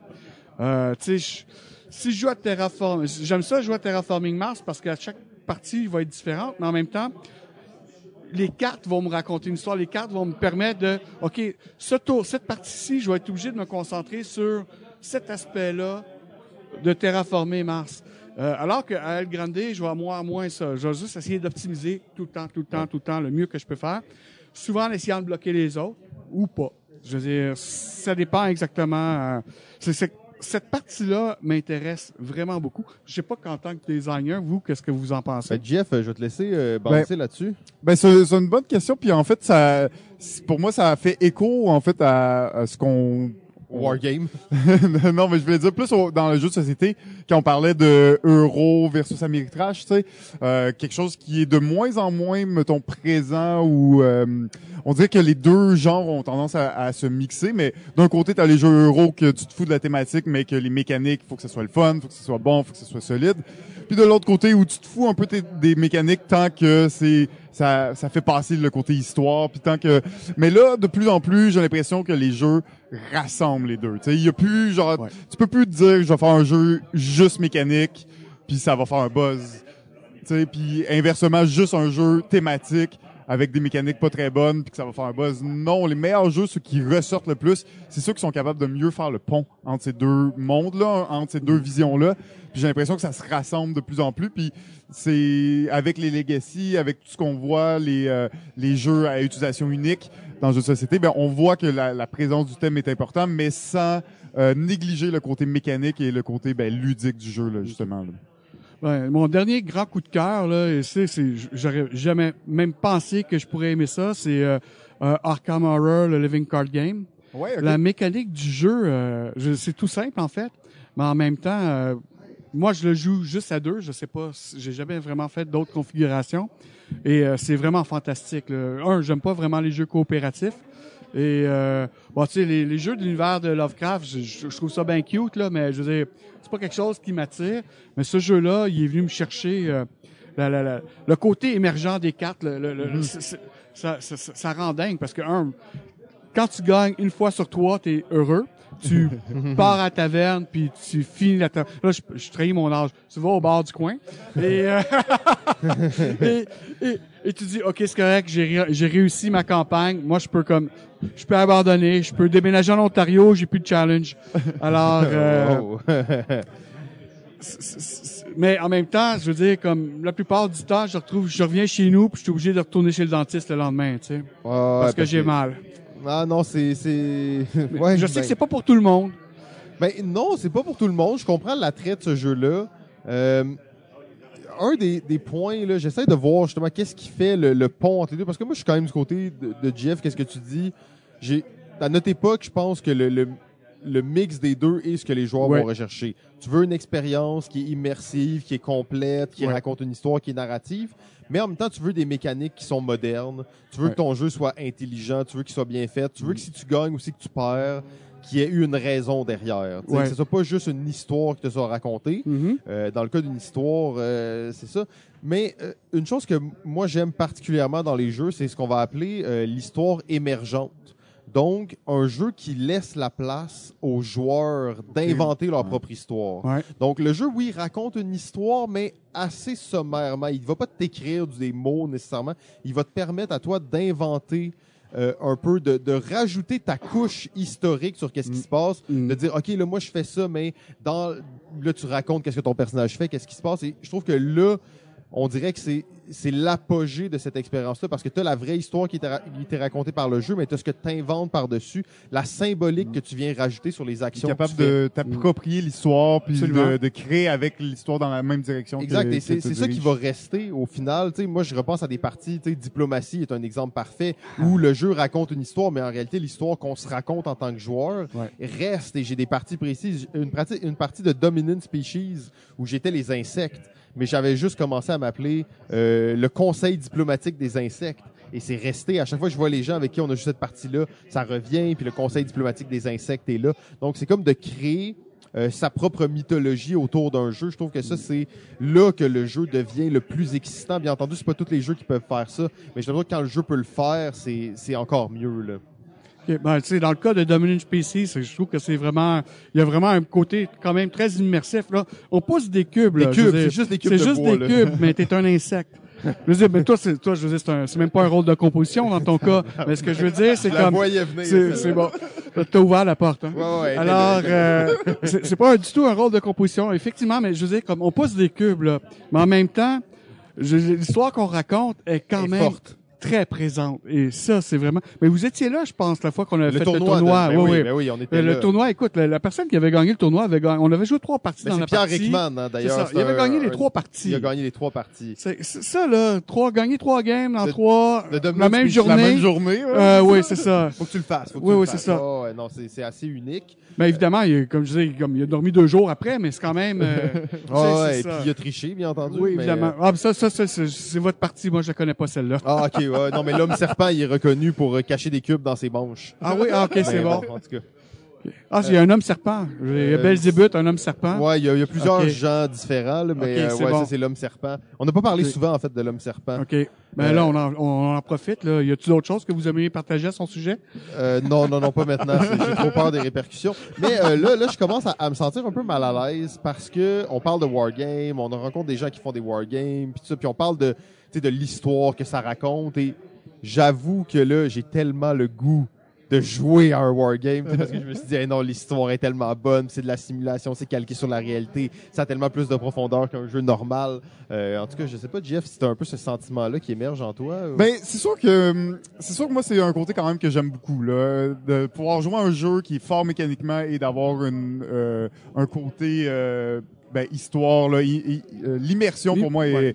tu sais je viens du cinéma donc pour moi l'immersion est vraiment importante donc être capable de se mettre dans le jeu puis de, de se projeter dans le jeu euh, c'est d'ailleurs, euh, ben, tu sais, d'une certaine façon, Twilight Struggle, c'est dans mes top jeux. Hein, Ouais. C'est pas pour rien parce que, ben, justement, ici, c'est un bon jeu de simulation en même temps qui raconte l'histoire où on réécrit l'histoire euh, avec des éléments. Ben, évidemment, euh, en, en aimant ce jeu-là, ben, je me suis beaucoup informé Ouais. euh, sur. ça fait comme un sujet. double effet. Hein. Fait que t'aimes ça, tu joues au jeu, tu t'informes plus. C'était déjà t'aimes thématique qui m'intéressait. Là, la- Absolument. le jeu m'a intéressé encore plus. Puis bon, euh, c'est ça. Puis c'est ce qui est intéressant, c'est que plus tu connais l'histoire, plus tu tu relates avec les cartes, plus les cartes font du sens, puis plus euh, justement ce côté histoire là.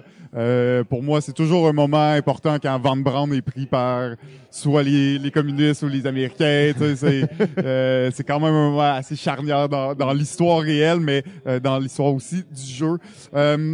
Ce que la, le- le- la problématique souvent des jeux de simulation là, quand je parle de quand je pense en conception de jeux de société, c'est que souvent c'est justement trop lourd, trop complexe, trop long. ok? Ça c'est des contraintes peut-être un peu plus liées aux jeux de société dans la mesure où le jeu de société là, quand tu dépasses le deux heures et demie, tu commences à être dans les jeux assez Ouais. massifs, Euh, même que j'ai l'impression qu'il y a une tendance à vouloir réduire la durée de jeu plus en Parce que tu dépasses un certain nombre de règles, aussi.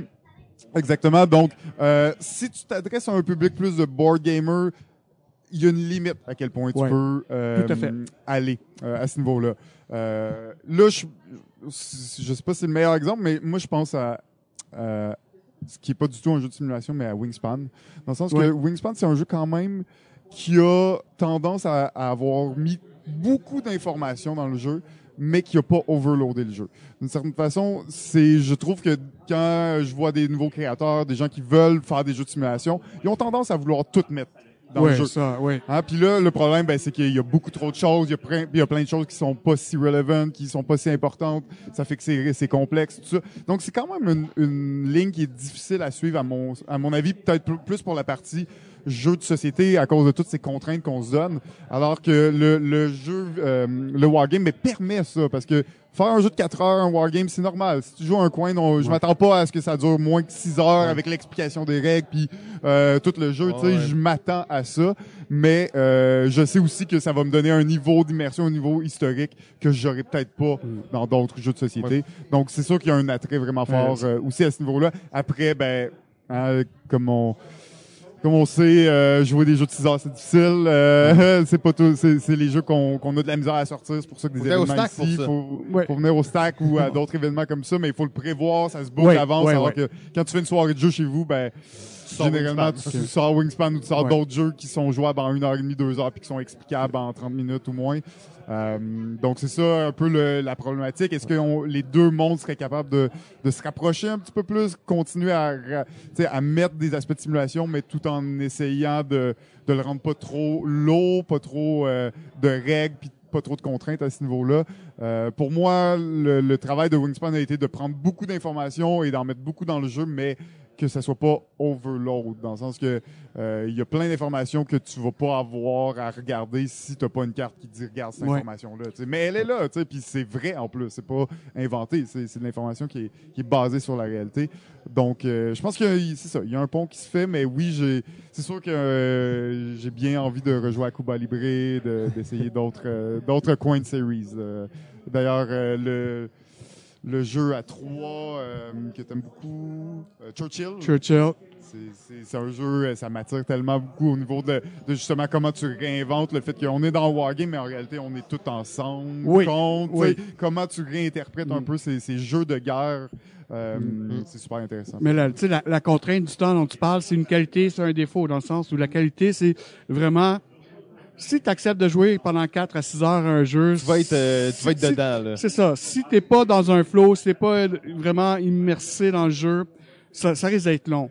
Ça, ceci étant dit, de l'autre côté, c'est trouver 4 heures à 6 heures pour jouer à un jeu qui va jouer à 4, où tout le monde va être à peu près égal.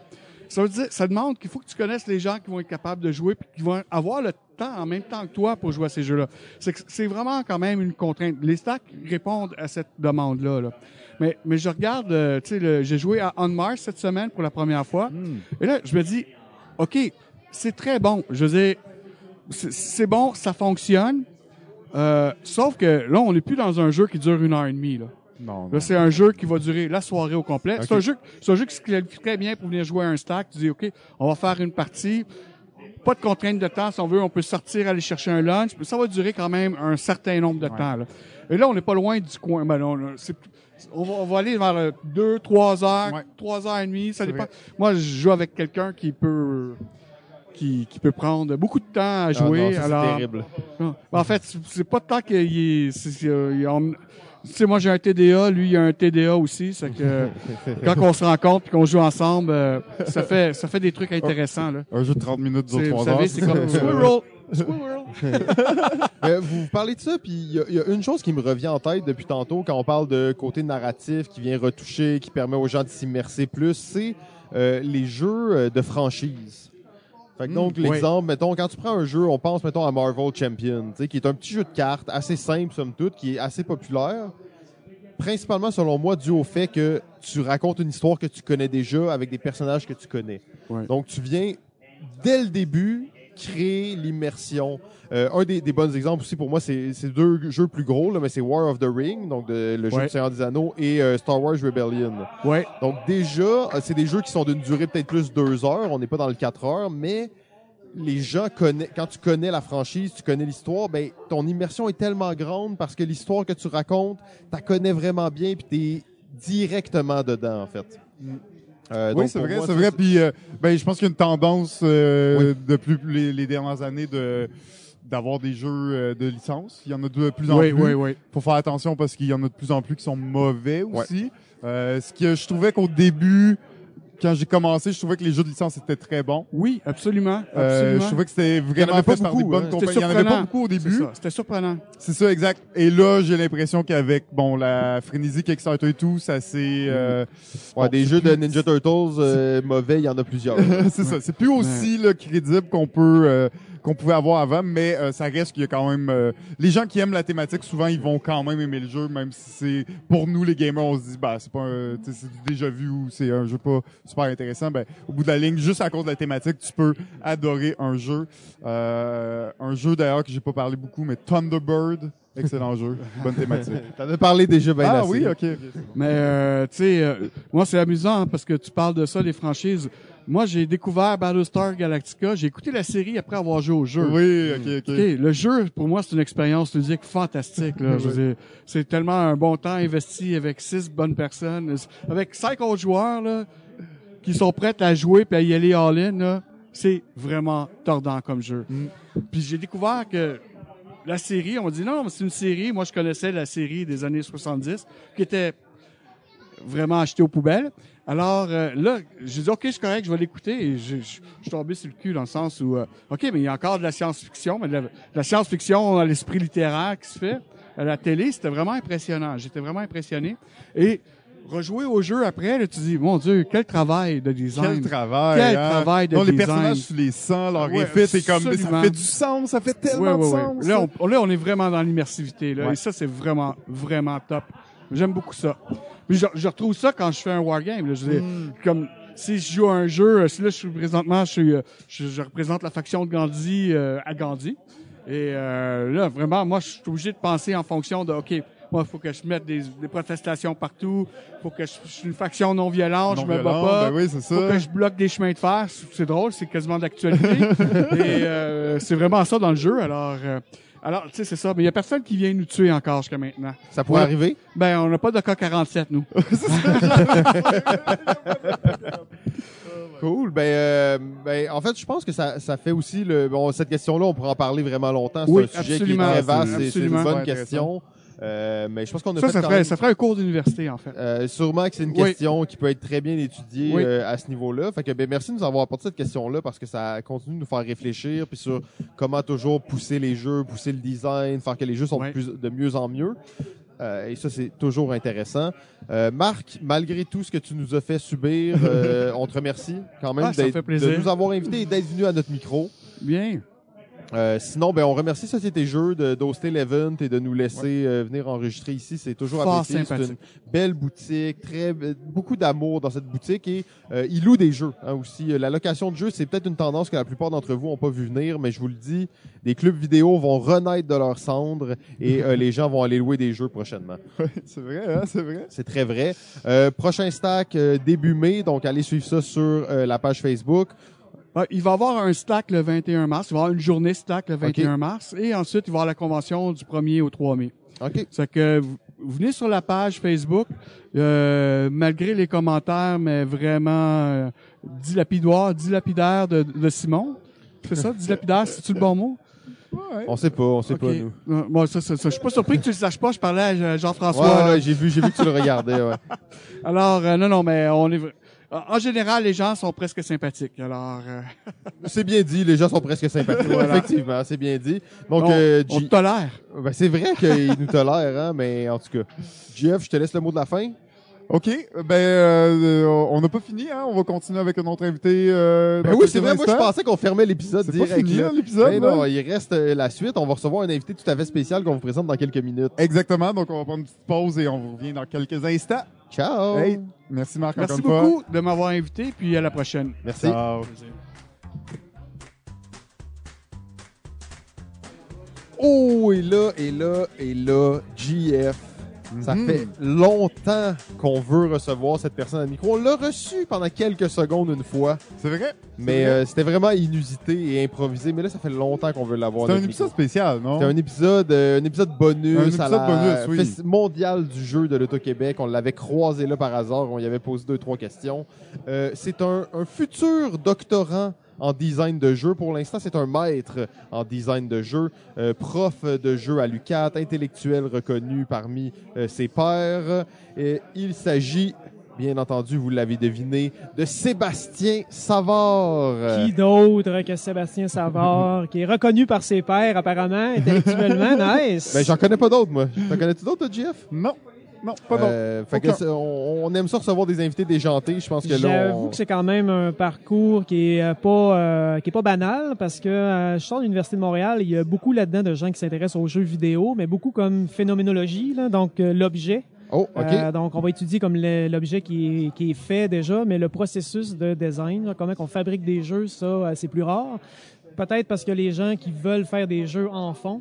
Fait que ceux qui étudient comment enseigner ou comment faire des jeux, ça c'est peut-être plus rare un peu. On pourrait parler de praxéologie ici, là, pour faire euh, des termes académiques encore. Wow, je suis déjà impressionné. ouais, Fait que c'est ça. Fait que, puis ce qui m'avantage, c'est qu'on n'est pas beaucoup là-dedans, puis euh, parce grâce à ça, ça m'ouvre peut-être des portes. J'ai beaucoup de mes collègues qui cherchent des charges de cours ou qui cherchent des opportunités là-dessus, mais c'est pas mal, je dirais pas contingenté, mais tu sais, il y a des gens qui ont déjà les postes clés, tandis que dans mon côté, c'est un nouveau domaine, il y a des choses qui ouvrent, puis j'ai été chanceux euh, à l'Université de Montréal d'avoir ma première chance pour enseigner le design de jeu. Je savais pas euh, c'était quoi le design de jeu avant de l'enseigner, euh, fait que c'est en classe que je trouve ça vraiment formateur, en fait. Mais comme on dit, hein, c'est en enseignant quelque chose qu'on l'apprend vraiment. Ah ouais, t'as pas le choix, là. Tu te fais poser des questions, puis euh, t'es largué. Ben, souvent, tu dis, je vais te revenir là-dessus la semaine prochaine. ou, euh, sais, faut pas avoir peur de dire qu'on le sait pas.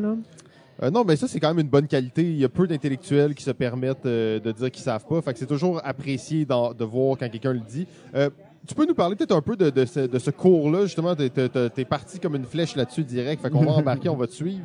Euh, c'est, design de jeu euh, général. C'est pas design de jeux vidéo, c'est pas design de jeux de table, design de jeux de rôle. euh, J'ai pas mal le pied dans deux institutions. Donc, je parlais de l'Université de Montréal. Là-bas, il y a des cours théoriques. Il y a une majeure qui vient d'être lancée, là, maintenant, qui veut un peu plus en création. Fait qu'on va voir, on va voir s'il est capable de faire ses preuves. C'est que c'est une majeure, donc, deux années. Il y a des cours théoriques sur l'étude du jeu, comme j'ai dit tantôt.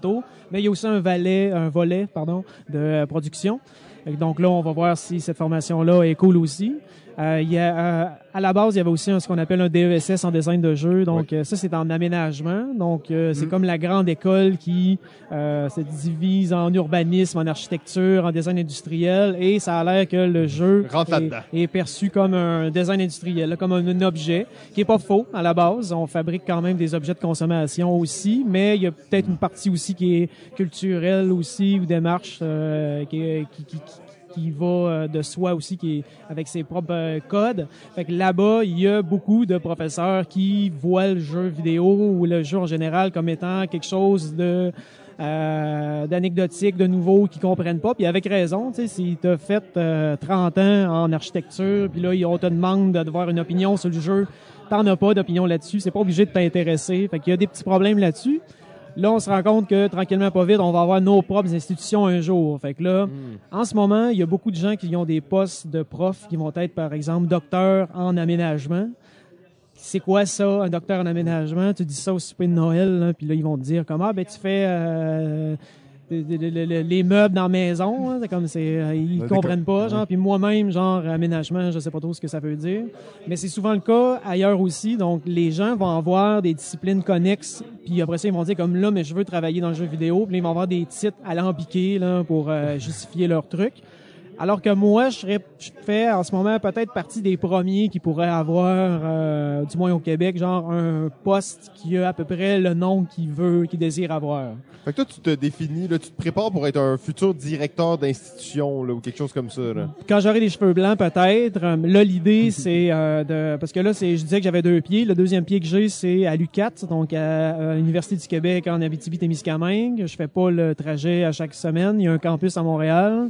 Eux, ils forment vraiment des... ben, peut-être des praticiens, mais qui réfléchissent aussi, là, mais pour faire des jobs de designer de jeu. Il y a une partie création euh, artistique aussi, là, pour les 3D et tout ça, mais euh, moi, je reste dans le pied du design de jeu. Puis euh, c'est là-dessus, il risque d'avoir des opportunités, des nouveaux cours euh, pour euh, pour enseigner le design. Et on tu tu- t'en as glissé un mot tantôt par rapport à est-ce que c'est des jeux de table ou autre chose. Mais là, on se rend compte qu'il y a des opportunités ou des des, des, des, des programmes qui pourraient cibler directement, genre création de jeux de rôle, un premier programme là-dessus officiel, genre de l'UCAT, qui pourrait exister dans un futur pas si lointain que ça. OK? Puis ça, c'est ça cool commence parce à que se spécialiser. Là. Ouais, mais ça c'est cool parce que c'est vraiment, ça vient vraiment genre d'une jeunesse de, de chercheurs. Là. Euh, On se rend compte que, tu sais, là, moi j'ai mi trentaine, euh, les, les, les directeurs de recherche, que les gens avec qui je côtoie à l'UCAT sont dans la trentaine aussi. A comme un, un- un souffle de jeunesse qui vient frapper ce département-là. Ouais, ou- je le pense. Moi, je, moi, je l'observe, euh, mais reste que, tu sais, ça se compte sur les doigts de la main, là, quand Ouais. même, là, les personnes là, qui sont euh, qui sont là-dessus. Il y a vraiment beaucoup de gens qu'on appelle les game studies. Ça, ça, ça va bien. On est vraiment bon à Montréal pour ça. Les direct, les professeurs qu'on a là-dessus là, sont, sont vraiment prolifiques. Là.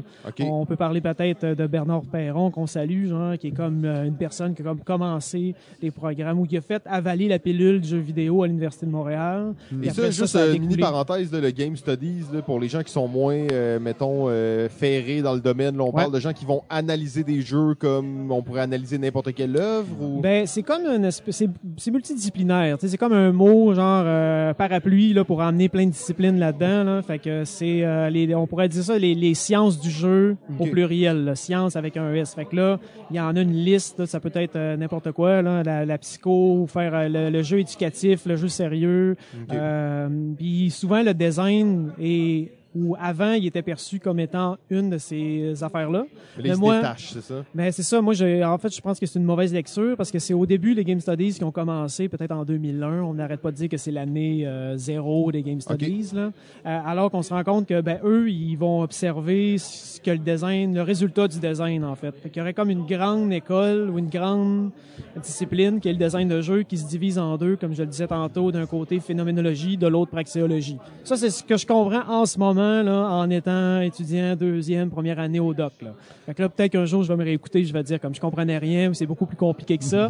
mais Mais c'est déjà un bon début. là, je, je maîtrise au moins ces deux mots-là sans trop trop m'enfarger. Fait que là, je les plug avec vous autres, euh, Ben, officiellement, ça- ça- en ça- primeur. Ça paraît bien. Ça, sérieusement, tu les prononces très bien. euh, J'ai aucun problème à comprendre Yes. les mots.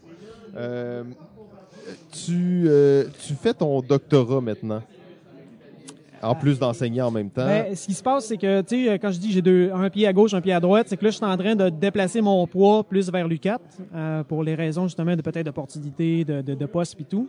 Fait que là, euh, ça, ça fait en sorte que faut que je redéfinisse le projet que je pensais faire. Fait que là, c'est un- c'est très tôt pour me poser des questions là-dessus parce que là, j'ai une idée, là, je capote. Là, mon Myers-Briggs me dit que quand tu commences un nouveau projet, t'es vraiment excité, mais je le sais d'avance que quand ça va faire plusieurs mois que je vais être dedans, là, hop, je vais commencer à être un peu tanné. Fait que là, euh, c'est peut-être pas sur le sujet de doc, genre, que j'aimerais ça vous parler aujourd'hui, puisque j'avais un sujet en tête. euh, Ok, t'avais un sujet en tête. Toi, Jeff, t'avais-tu par contre quelques questions avant sur Ben- sa, sa vie? Là, on veut Ben, savoir je- c'est qui l'homme devant nous. là. Je sais, euh, je sais que tu tu t'es beaucoup intéressé euh, aux jeux de rôle. Mhm. Euh, Est-ce que c'est quelque chose que tu intègres dans tes cours en ce moment? Est-ce que ça, ça te, te sert en ce moment? Parce qu'on s'entend que tu donnes des, les cours que tu donnes, c'est dans un programme de jeux vidéo. Euh, mais les cours que tu donnes, dans le fond, c'est aussi, c'est pas juste du design de jeux vidéo, c'est at large en, en, en gros. Donc, est-ce que ton background de, de jeu de table, ben, de jeu de euh, jeu de rôle t'a aidé, t'aide dans dans euh, dans le fait de- d'enseigner ce cours? Ma première année, peut-être un peu plus, parce que là, j'étais en train de monter des cours, fait que naturellement, j'y allais avec ce que j'avais fait à maîtrise, fait que c'est- il y avait des, euh, des, des livres que j'avais lus, que j'étais plus familier avec, mais je me suis rendu compte vite que ben, c'était assez différent, parce qu'en plus, ma maîtrise, même si je l'ai fait dans l'aménagement, là, euh, je comprenais pas exactement encore c'était quoi le design rendu là, tu sais, je l'avais pas encore enseigné, là. Ok. tandis que... Comme tu dis, tu l'apprends en l'enseignant. Exact. Fait que là, je, je relis mon mémoire aujourd'hui, je me rends compte que, OK, il est intéressant, parce que je m'étais intéressé au phénomène des, euh, de la technologie puis du jeu de rôle. là. Tout ce qui a rapport avec Roll20, Fantasy Ground, ouais. euh, les jeux qui jouent, à le- mettons, je jouais à Donjon Dragon avec son cellulaire, ces trucs-là. Fait que ça, euh, c'était nice, mais j'ai pas vraiment fait de projet de design avec ça. Je faisais juste, encore une fois, regarder de la phénoménologie de jeu euh, de, de rôle. Fait que finalement, euh, pour répondre à ta question, non, ça me sert pas, euh, pas vraiment. Puis même que j'ai peut-être un cours de peut-être de trois heures où est-ce que j'ai j'apporte des, des notions par rapport à le, le design narratif, tu sais. mais au-delà de ça, euh, plus ou moins. Euh, à l'UCAT, par exemple, on a un cours qui s'appelle euh, Design de jeux non numériques. Donc là, euh, ça peut rentrer là-dedans. Le jeu d'évasion pourrait rentrer là-dedans. Sauf que là, la mouture qu'on lui a donnée, du moins cette année, était très focus jeu de société. Ok. Euh, T'étais là, euh, GF, t'as croisé mes étudiants. On les amène à zone proto parce que dans la théorie de design, un truc qu'on essaye de marteler, c'est qu'il faut montrer nos jeux parce qu'on a trop le nez dedans. Oh, fait qu'il ben, faut que les gens bon, nous disent que euh, faut, faut qu'ils nous mettent notre nez dans notre pipi. Là. Non, Euh, ouais. puis il faut pas que tes parents genre te disent que parce que tes, tes amis vont tous te valider que c'est bon. bon. Ben oui. Puis la zone proto est très euh, important pour nous autres parce que euh, sinon c'est les collègues puis les amis des collègues qui feraient Mhm. du test tandis que moi j'aime ça les amener là-bas. Là ils ont des personnes qu'ils connaissent pas, ils ont pas besoin d'être pertinentes, ça donne qu'ils sont en zone proto, c'est cool, mais juste de faire en sorte que euh, Des inconnus purs des inconnus purs genre déjà là, c'est très formateur pour eux autres. C'est les premiers cours de la première année. Fait que c'était eux, eux, là, ils ont subi le processus de sélection. Leur portfolio, euh, ils sont bons, ils sont ils ont été pris. Là, là le- le- leur confiance là, est au top. Puis là, ils l'apprennent à la dure. Là. La faut, photo, ils se font euh, défoncer. Ouais, on a puis puis, euh, puis s'ils étaient bons, on leur dit ben il y en a qui sont bons, il y a des bons coups quand même qui se réalisent là, mais euh, c'est important de- dès le départ quand tu veux être designer de jeu dans la vie, c'est de mettre ton amour euh, propre euh, De côté. de, de côté parce que le projet, le jeu, c'est ça qui est important. Euh, puis les gens, ils vont pas se rappeler, genre, de, t'étais-tu un bon designer euh, il y a deux, trois ans? Non, non, non. euh, c'est pas grave. Genre, tu peux te planter, puis c'est important de le faire.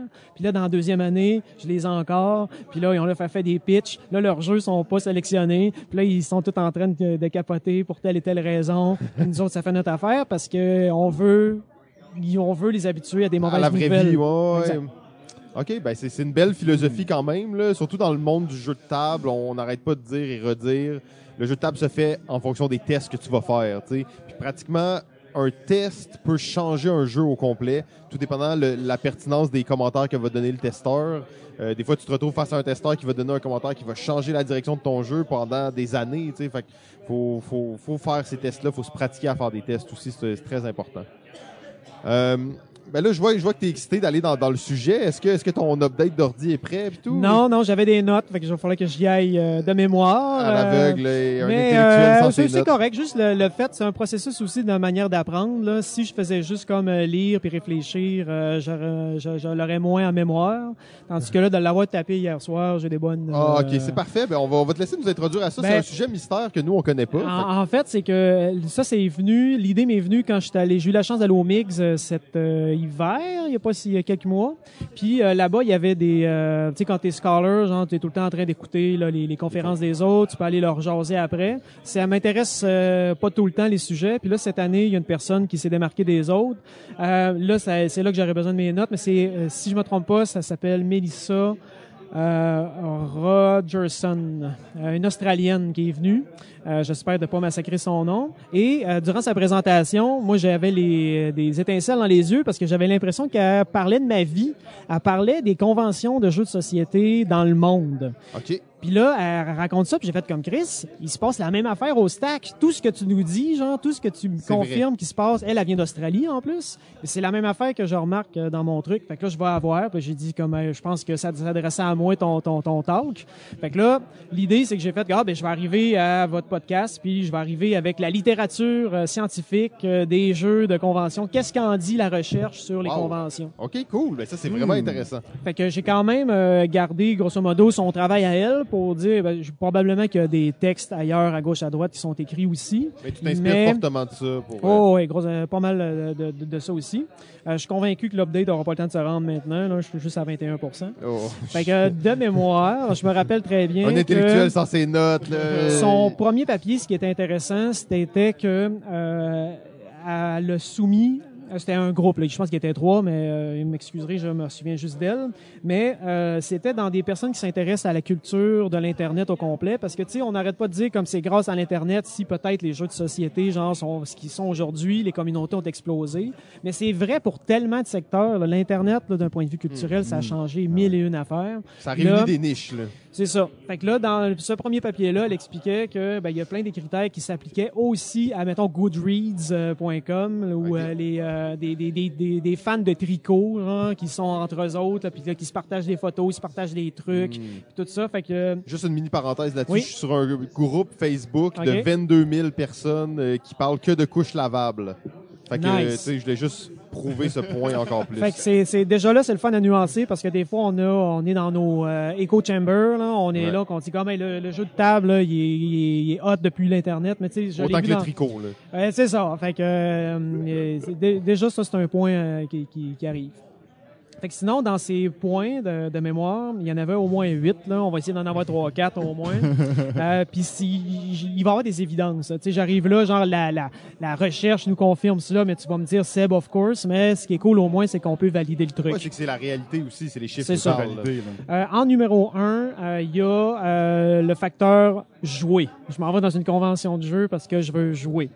Euh, L'idée, c'est que euh, aujourd'hui, on a de moins, plus en plus de difficultés à avoir des groupes de joueurs stédés. Puis un groupe comme le Stack, comme une convention, ça te permet de mettre un X dans ton calendrier. Puis là, tu réserves cette journée-là. Alors que si tu es cinq dans un groupe, là, ah non, pas mardi, ah non, celui-là, je peux pas. Fait que quand tu dans une convention, tu as l'avantage de dire comme, OK, moi, j'y vais à la convention, je suis convaincu qu'il va y avoir plein d'autres gens qui vont être là. Si mon meilleur ami vient pas, pas grave, euh, ça se serait cool qu'il soit là, on se fait d'autres amis, exact. Euh, dans un autre point, c'était ça aussi, rencontrer des nouvelles personnes avec des, des, des, des, des affinités. Euh, on a clairement des gens qui euh, partagent les, des, des intérêts communs ici, là. surtout que le stack est particulier Ouais. parce qu'il naît... Ben là, vous avez eu Marc Guenette, n'est-ce pas? Ouais. Fait que là, je pense qu'il a probablement expliqué un clair, petit peu c'était quoi le stack. Ouais. Fait que, tu sais, ici, si tu es amateur de Wargame, tu as beaucoup plus de chances d'en trouver ici que dans une convention standard. Exact. Fait que là, euh, dans son papier, dans sa recherche, elle, elle allait beaucoup dans les conventions at large. Beaucoup plus que la nôtre, qui était peut-être un peu plus euh, nichée, si on Niché, veut. ouais. Euh, après ça, Est-ce qu'il y avait le côté euh, intellectuel de la chose ou euh, le non, côté non, de... non, c'était plus euh, côté familial, vraiment, Ok. là, où est-ce que c'était pour, euh, pour tout le monde. C'était aussi un safe space. ça me revient, là, un des éléments qui est assez nice aussi, c'est de se rendre compte que ça marche beaucoup sur la, la confiance. Mes affaires, là, sont dans le coin là-bas. J'ai jamais regardé où est-ce que je les ai mis. J'ai, je, je suis convaincu que je me ferais pas voler mes jeux. Puis on amène des grosses affaires à 100 pièces, des piles de jeux. La communauté Puis- du jeu est impressionnante pour ça. hein. C'est ça. Mais moi, je me suis dit, ben, c'est le stack. Tu sais, c'est tout du monde qui se connaît. C'est comme le voisin qui surveille la pelouse de l'autre. Mais apparemment, dans les conventions, c'est beaucoup comme ça. là. Il y a très de, euh, on laisse nos affaires à gauche et à droite. Il y a toujours des limites aussi, euh, parce que je pense qu'au à Montréal joue, je me souviens d'avoir été au stade olympique. Puis là, il y avait, euh, tu sais, c'était Randolph qui était là. Que là, il gardait la boîte du jeu, puis il pouvait te donner, tu donnais ton permis de conduire, comme ça, euh, pour éviter peut-être des jeux qui se perdent. là. Mais reste Mais- que dans des conventions, on pense, mettons, un jeu au bout où les gens se pointent là avec 500 pièces dans leur poche pour acheter des jeux, ils laissent ça dans leur chambre d'hôtel pas barré, ils ont pas de Ouais. crainte, tu il y a pas comme ce t'as pas l'impression que t'es es en danger là, tu. Clairement. Puis je sais pas, ça, je sais pas si ça s'applique à toutes les autres con- euh, communautés. Tu Euh, peut-être en jeu vidéo, c'est peut-être pas le cas. Tu te fais voler ta souris, tu te fais voler plein d'affaires. La boule de la souris. que, ouais, c'est ça, ils te volent ta petite boule en dedans. fait que euh, ça, au moins, en jeu de table, c'est vrai. Peut-être que ça sera pas dans un futur proche. Mm. Peut-être qu'il va y avoir, ou peut-être que dans d'autres pays, c'est pas pareil. Mais moi, j'étais capable de valider les stacks et le papier qu'elle mettait. euh, ça, Ouais. de ce côté-là, C'est ça intéressant, marchait, ça. ça Ah, on peut, le quand même voir, assez on peut bien. le voir dans les différentes conventions qu'on qu'on va, puis... Euh, ouais, absolument. Après ça, il y a le facteur que, oui, on parle de convention, mais il y a aussi entre les conventions. Ça, c'est euh, très... euh, c'est- très vu aussi pour les stacks. Là, c'est là on va pas être, euh, on va pas réinventer la roue. C'est sur Facebook que ça se passe. les gens donc, qui préparent euh, des parties. Exact. Tout ça aussi, ça se voit ailleurs. Fait que là, il y a des gens aussi qui vont dire comme, hey, quel jeu que je en... quel jeu, y a-tu quelqu'un qui amène Wingspan? Moi, je, je l'ai chez nous, Wingspan, là, ça il est pesant, j'ai l'extension. Fait que si quelqu'un l'amène, je l'amènerai pas. Euh, j'ai pas l'intention de jouer, mais je l'amène. Sais, j'amène mon, mon, euh, mon food chain magnet, là, full rare, là, je l'amène. Si C'est quelqu'un veut jouer. au cas où. Fait qu'il y a une espèce de générosité comme ça de partage là, qui peut arriver. Sinon, ici, on a les, euh, les, les fichiers Excel à l'avance. Moi, je me sers pas mal de ça. Il y a des gens qui arrivent et ils disent, moi, je sais pas quoi jouer, puis je joue à n'importe quoi, puis c'est bien chill. Euh, là, aujourd'hui, moi, je me suis cédulé mes deux parties. Mais quand tu joues des plus gros jeux, souvent avec plus de joueurs, c'est mieux de faire ça. Ouais. c'est un- avantage. Euh, L'inconvénient, je le vois, je le vis en ce moment, c'est que Ouais. les Le parties des fois tight, sont, ouais, sont, sont plus longues un peu. Là. Fait que là, je vois que mon groupe en arrière, là, ils vont, euh, ils Ils vont- attendent, là. Ils Je, attendent je sais pas, je sais pas s'ils me regardent, je suis de dos là, mais Non, non, pour l'instant, ils sont encore corrects, ils essaient de comprendre les règles, mais dans quelques minutes, on va sentir la pression. Ouais, je leur ai laissé avec un truc assez costaud. Là. On va jouer à Dune à six Oh, joueurs. oh, oh, oh. euh, Ben, tu le 500. sors, là, ton Ouais, mais c'est quand même comme ma sixième partie. Ok. euh, fait que là, je commence à être Oh, pas wow. pire. là. J'ai gagné mes deux premières parce que, mais là, euh, je l'explique mieux, faut croire. Fait qu'il y a cet aspect-là. Sinon, euh, tu sais, grosso modo, ça, ça reste, comme je vous dis, là, des espèces de- de- de- de- de- de- d'évidence là, qu'on a euh, là-dessus. Euh, ça va peut-être dévier. euh, il parle beaucoup euh, de Board Game Geek. Là. Ça aussi, c'est très connu. Euh, ben, on s'en doute. Là, c'est vraiment une référence. Là. Il n'y a pas, euh, il y a Ah. pas, euh, il y a pas d'équivalent tant que ça. Là. C'est là-dessus que et les amateurs et les professionnels là, vont se rendre. C'est assez unique comme plateforme quand on y pense, Ouais. BGG. là. Des fois, hein. j'essayais de penser, même dans l'industrie du jeu vidéo, est-ce qu'il y a comme une espèce de. J'arrive pas. euh, Ouais, il y a vraiment un monopole intense euh, c'est là-dessus. C'est quand même impressionnant. Moi, j'y vais aussi, euh, parce que même d'un point de vue recherche, là, pour l'UCAT, là, on est capable de se faire acheter des jeux pour les pour s'en servir aussi en classe. Puis euh, je me sers du euh, le factor weight, là, le, Ah, le oui, poids. ok. Après ça, les, les mots-clés aussi. Fait que c'est intéressant de voir qu'il y a les- le langage des professionnels, entre guillemets, genre, Ouais. qui est là-dessus. Fait que là, au moins, on se dit, s'il y a juste une place à faire, ça, ça simplifie un petit peu là, la- le, le- le jargon, là, Ouais, malgré ça que met c'est tout le en monde anglais. ensemble, Ouais, c'est ça. ça, euh, c'est d'ailleurs un truc qu'on pourrait reparler éventuellement. Clairement. euh, C'est un enjeu de la langue en des jeux, on sait pas quoi faire avec ça trop trop. là. Est-ce qu'on francise tout ce qu'on fait? Là? Parce que tu sais, le placement d'ouvrier, OK, ça marche, là, mais il y a d'autres termes d'autres des termes qui fois. sont moins évidents. Le, le- le Euh, draft, là, ça nous fait mal à la tête. Là, Le draft. C'est si Le un mot si t'aimes pas ça? Ah ben, tu vois, tu le soumets, puis c'est quand même pas si mal. Mais nous, c'est le terme qu'on s'est entendu, Ouais. qu'on puis on, on a entendu plein de termes vraiment complexes puis tout ça. on a pour moi, un- d'autres, mais je pense que le, le à, repêchage. à- à force de le dire, on dirait que ça, ça finit par marcher. Au Ouais, début, mais j'étais pas on risque d'être une petite mais... bulle qui s'en sert, mais on est, on est quand même à Montréal, on est des autorités, là, peut-être. Ben ouais, non, mais en plus, si toi tu euh, commences à l'utiliser, nous, Ben, ça nous aide vraiment. C'est clair que ça. moi, je pourrais l'imposer dans, les, dans, les, Ouais. dans les écritures de règles. là, euh, si, il faut que ça soit français à 100 On est dans le réseau de l'UQ. Je pense que c'est une valeur qui pourrait, euh, qui pourrait être qui pourrait, qui pourrait ouais. rester. Exact. Mais ça, c'est ça. Ça, c'est un autre sujet, euh, la francisation des termes, qui peut Ouais. être vraiment intéressant. Dans Mais lequel là, on- est-ce qu'il va falloir qu'on traduise le mot stack? Là? Euh, pas certain. Parce que je Stack pense Academy, que... L'Académie de la pile? ou- Ouais, l'Académie de la pile, on pourrait le soumettre. hein. C'est un peu ambigu, ça. Non, c'est ça. Mais après, tu sais, il y a les noms propres, puis tout ça, c'est comme, il y a une Ouais, différence, ouais, Euh, C'est comme un Starbucks un peu. Là. euh. C'est ça, puis tu sais, le nom des jeux, est-ce qu'il devrait vraiment être traduit? Tu sais, Root, est-ce qu'il devrait être traduit? C'est comme le nom Racine, de Racine. ouais. En même temps, c'est pas si pire, ça sonne bien, tu sais. Mais, tu sais, après, moi, je suis plus, j'ai- j'aime bien traduire les termes que les, les intellectuels ou juste les, les, les, les intervenants du milieu vont utiliser pour communiquer entre eux. De là à traduire des noms, je trouve que c'est un peu anal à un certain point, là. Oui, je suis assez d'accord. Fait que, bon, mais ça, ça sera pour une autre. On va y revenir Ah, un jour. on a là. des débats en jeu, on n'a pas fini d'en avoir. Vous avez une bonne talle, un bon podcast. Fait que il y a ça, ben, tu sais, pour finir avec Board Game Geek, il y a tout le temps le, à regarder comment que les, euh, les, euh, les, les jeux se sont vendus, ou euh, il y a des gens qui arrivent avec des listes là, de genre, checkez, moi j'ai tout ça à vendre, signalez-vous à l'avance, puis je vais vous, je vais l'amener si vous voulez me l'acheter. Ça, on le voit aussi dans d'autres conventions des fois aussi. Euh, sinon, il y a tous les, les rapports de, de, de collectionneurs là, qui pourraient être un aspect qui est intéressant à regarder aussi. Euh, ça, ça peut être, euh, ben, ça, ça, ça transcende peut-être le, le stack. Je, je vois pas trop, trop souvent des posts là, de monde qui font comment regarder ma bibliothèque, comment elle est remplie. Ça, je vois peut-être plus ça sur les Facebook, euh, règle Ouais. générale. là. C'est Ah, sûr ouais. là, qu'il y a, il y a les, les top 9, là, il y a une vague qui s'est passée de ça.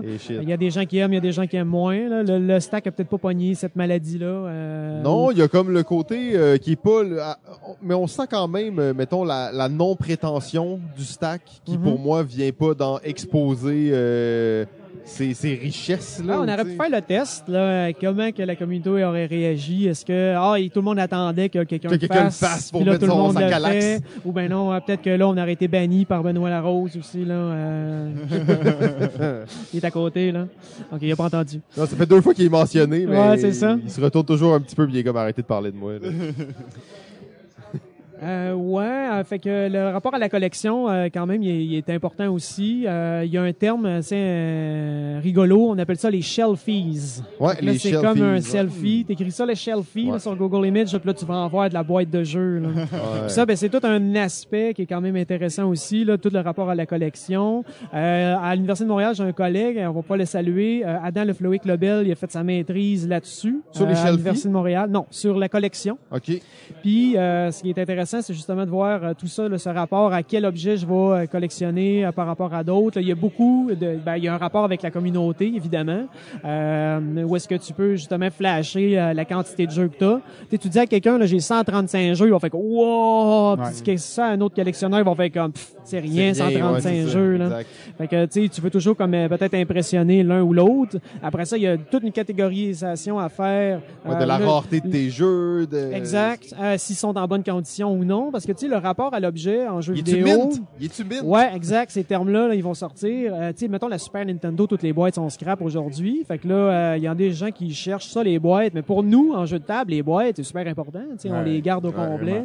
Fait que là, euh, puis ça s'use, là. euh, Comme euh, moi, j'ai un petit peu renversé de l'eau tantôt sur Route, là. Mais euh, Mais d'ailleurs, il y a des gens qui vont refuser de t'échanger des jeux s'il y a la petite ligne blanche sur le côté de ta Ouais, boîte. là. c'est Euh, comme il y a des gens qui sont vraiment extrêmes là-dessus. là. puis euh, peut-être qu'ils ont raison. Tu sais, peut-être que c'est Peut-être, ça qui vaut vraiment cher, là. euh, Ça se pourrait. Parce que moi, j'aime les jeux quand ils sont joués. Là. Mon Game of Thrones, il est tellement magané. Là. Il y a eu Mais des c'est le bières fun. dessus. Moi, je trouve mais... que ça fait du sens. Ouais, moi, j'aime mieux ça qu'une boîte neuve. là. Je trouve ça un peu triste, là, un jeu qui sent encore le neuf. Mais hier, je jouais à mon Terraforming Mars, puis je trouvais que les cartes ils étaient comme un peu, tu sais, ils commençaient à plus être clean, puis j'étais comme, waouh, c'est tellement le fun, tu sais, parce Uh-huh. que là, ça montre, tu l'as joué, le du jeu. vécu, là. là. Ouais. C'est ça. Moi, je favorise ça, malgré que là, de manière, s'il y a une chip sur une carte, là, tu le reconnais de dos, Ah là, ouais, ça c'est devient dommage. Tant problématique. que ça brise pas euh, le jeu ou. euh, Exact. Ouais, c'est Ça Fait que, pas, euh, un euh, des termes que Adam euh, amène dans sa dans sa maîtrise, en fait, il parle de capital. eh Ben, il, il part de euh, Mia Consalvo, genre, euh, qui parle de capital social dans la vie, c'est qu'on fait des choses pour euh, impressionner, pour le là, statut. pour brag, pour le statut. Fait qu'il y a le terme, euh, c'est euh, gaming social, je pense, euh, qui existe aussi. Euh, tandis que là, on parle de euh, capital ludo-vidéophile, un autre terme que j'aurais aimé ça avoir mes notes, là, mais euh, c'est le terme qui, qui, qui met dans sa maîtrise. Fait qu'il est difficile à retenir. Euh, il y a peut-être l'avantage d'être juste là, par rapport à son euh, dans, sa méthodologie de recherche. Sauf que le problème, c'est que dans son Christine mot, dans son nom qu'il a inventé, il y a le mot vidéo. Ouais. Pour nous, ça nous aide vraiment pas. Fait que faut un autre terme. Fait que là, j'allais pas brainstormer des heures, j'en ai pas un à soumettre. Mais euh, le capital de joueurs de jeux de société, euh, il existe aussi. Là, on le voit, là, il est dans, il est sur Internet. Fait que euh, brag là, puis t'as la liste, euh, t'as une, t'as une pile of shame de jeux, genre les jeux que t'aimes. Que euh, t'as pas joué, que, que t'as pas joué échanger, qui ou sont euh, pas bons. ou que tu t'es fait donner tu tes Monopoly dans le coin là. Il y a tout le temps du monde qui vont te shamer là. Tu vas dire comment regarder ma ma ma, ma ma bibliothèque. puis là, hey, comment ça, t'as clou, genre? Exact. T'es comme, oh, mais là, Fait que ça, ben ça, ça a été mesuré aussi c'est ailleurs. intéressant, ça, comme sujet. euh, Ouais, fait que là, euh, c'est, c'est, fait le, le- le- le rapport à la collection, il y a ça, il y a un plaisir ludique déjà en soi de, euh, de collectionner les qu'est-ce que j'achète, où est-ce que je le mets, dans quelle étagère. Mais classer ces jeux, tu sais, au-delà de la Mhm. collection, comment tu vas les classer, c'est un, un certaine- D'ailleurs, il y a un Ouais. jeu qui va sortir là-dessus récemment, euh, prochainement. Là. Ouais, euh, il y a, j'avais vu des images, Ouais, il y en c'est a comme qui... une petite calax pour que tu mettes des petites boîtes dedans. Là, puis- ça c'est très niché là, Tu sais, on Ouais, sait qu'on on sait à qui qu'on s'adresse rendu là. là. Mais en, en tout cas, a- c'est clair que pis ça, c'est quelque chose que j'ai entendu souvent, c'est que en réalité, le jeu de société, il y a deux hobbies. Il y a le hobby de collectionner les jeux et le hobby de jouer aux jeux. Tu sais, c'est comme pratiquement deux choses.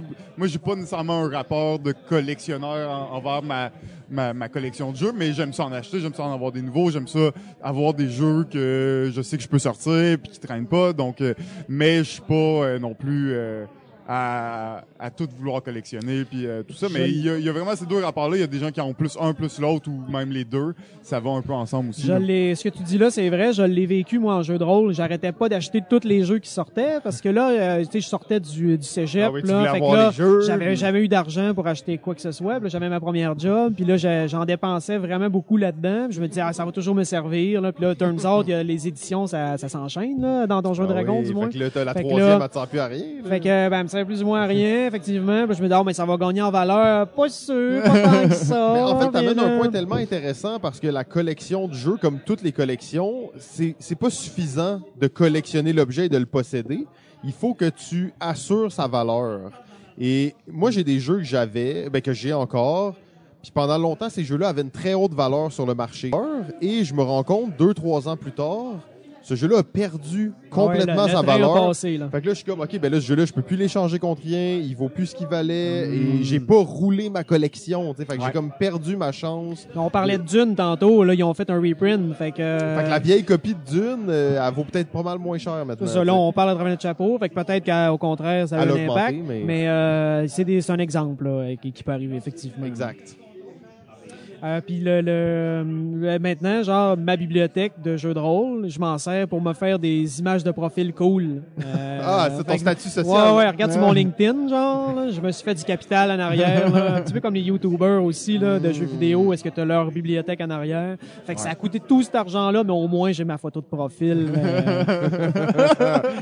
nice. Fait que, tu sais, à c'est comme, faut, faut un petit peu aussi rire de nos, de nos, euh, de nos travers un peu, là, parce que ça reste que collectionner, c'est un hobby de riche, là, faut pas se le cacher, là. Effectivement, Euh, effectivement. euh, Il y, a des- il y a des affaires qui coûtent moins cher que ça dans la vie. là. Ouais, ouais, Fait ouais. que tout ça, au moins, ça, ça, ça montre que ben euh, peut-être que c'est une culture occidentale, euh, malgré que tu sais l'Australie, euh, c'est plus ou moins euh, Amérique du Nord euh, tant que ça. Mais euh, là-bas, euh, ils, ils ont- ils ont, ils ont observé des trucs là-dessus. Ils ont, ils ont probablement des collègues avec lesquels ils ont été capables de comparer les, les trucs. Fait que c'est au moins c'est encourageant de voir que la recherche ou les papiers universitaires qui sortent, au moins ils ont ils ont l'air compte, puis... Ouais. Fait que c'est tout ça pour dire comme ça ça va. On est peut-être pas c'est peut-être pas le sujet le plus populaire là. Il y a pas tant de monde qui s'intéresse à ça par rapport à d'autres euh, trucs, mais il y a quand même des gens qui s'intéressent à ça aux conventions de jeu. Puis euh, ils ont pas tout faux, du moins de ce qu'on lit pour le moment.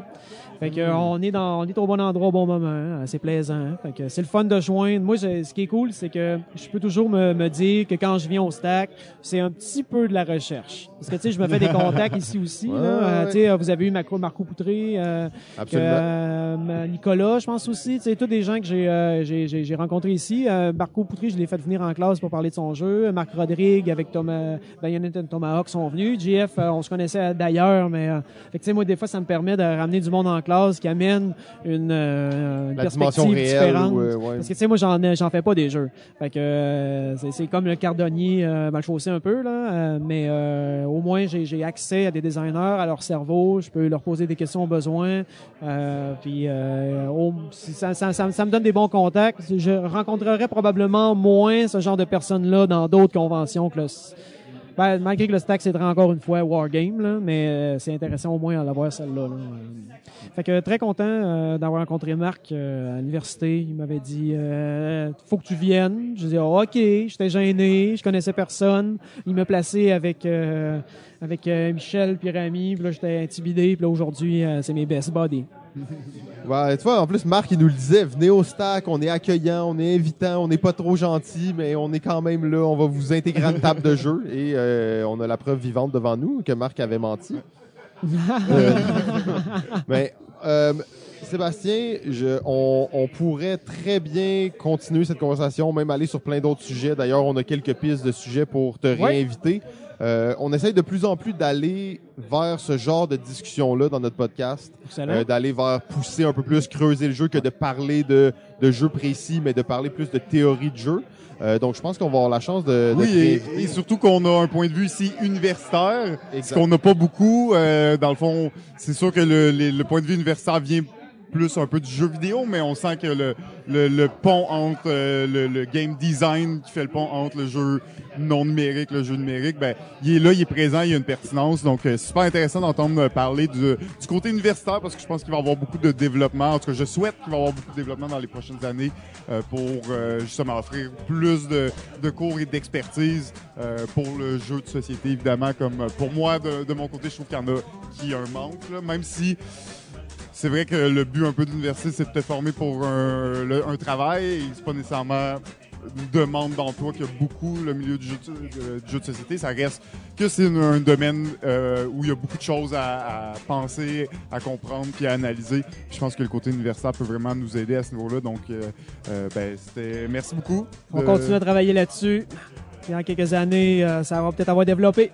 Oui, ben, on a bien hâte de, de suivre l'évolution de ça, là, le- les, les recherches universitaires dans le monde du jeu, et on va te, te réinviter euh, yes, à, des rapports. à ta convenance pour, euh, pour nous faire des rapports sur la situation. Même pas eu besoin de notes. Mais non, c'est ça, un vrai professionnel. ce Yes. gars-là, j'en Un vrai pas. prof. Ça paraît, ça paraît que c'est un prof. euh, ben, JF, euh, ça, ça fait le tour de notre épisode. Premier oui. épisode de la saison 7. Euh, C'était un épisode vraiment excitant. Et on était au Stack Academy. Euh, Yes. Merci à Jeux de Société Jeux, bien entendu, de d'hoster cet event. Euh, au démon en personne, Belzébuth, le mangeur de techniciens, Cannibal, Marc Guénette, qui porte sur son dos la communauté des Wargamers à On Montréal. Et euh, bien entendu, le futur docteur en design de jeu, euh, Sébastien Savard, qui deviendra rapidement un favori à l'émission. Donc, JF, je te souhaite une bonne semaine. Ben, à toi aussi, Simon. À bientôt. Ciao. Merci, Seb.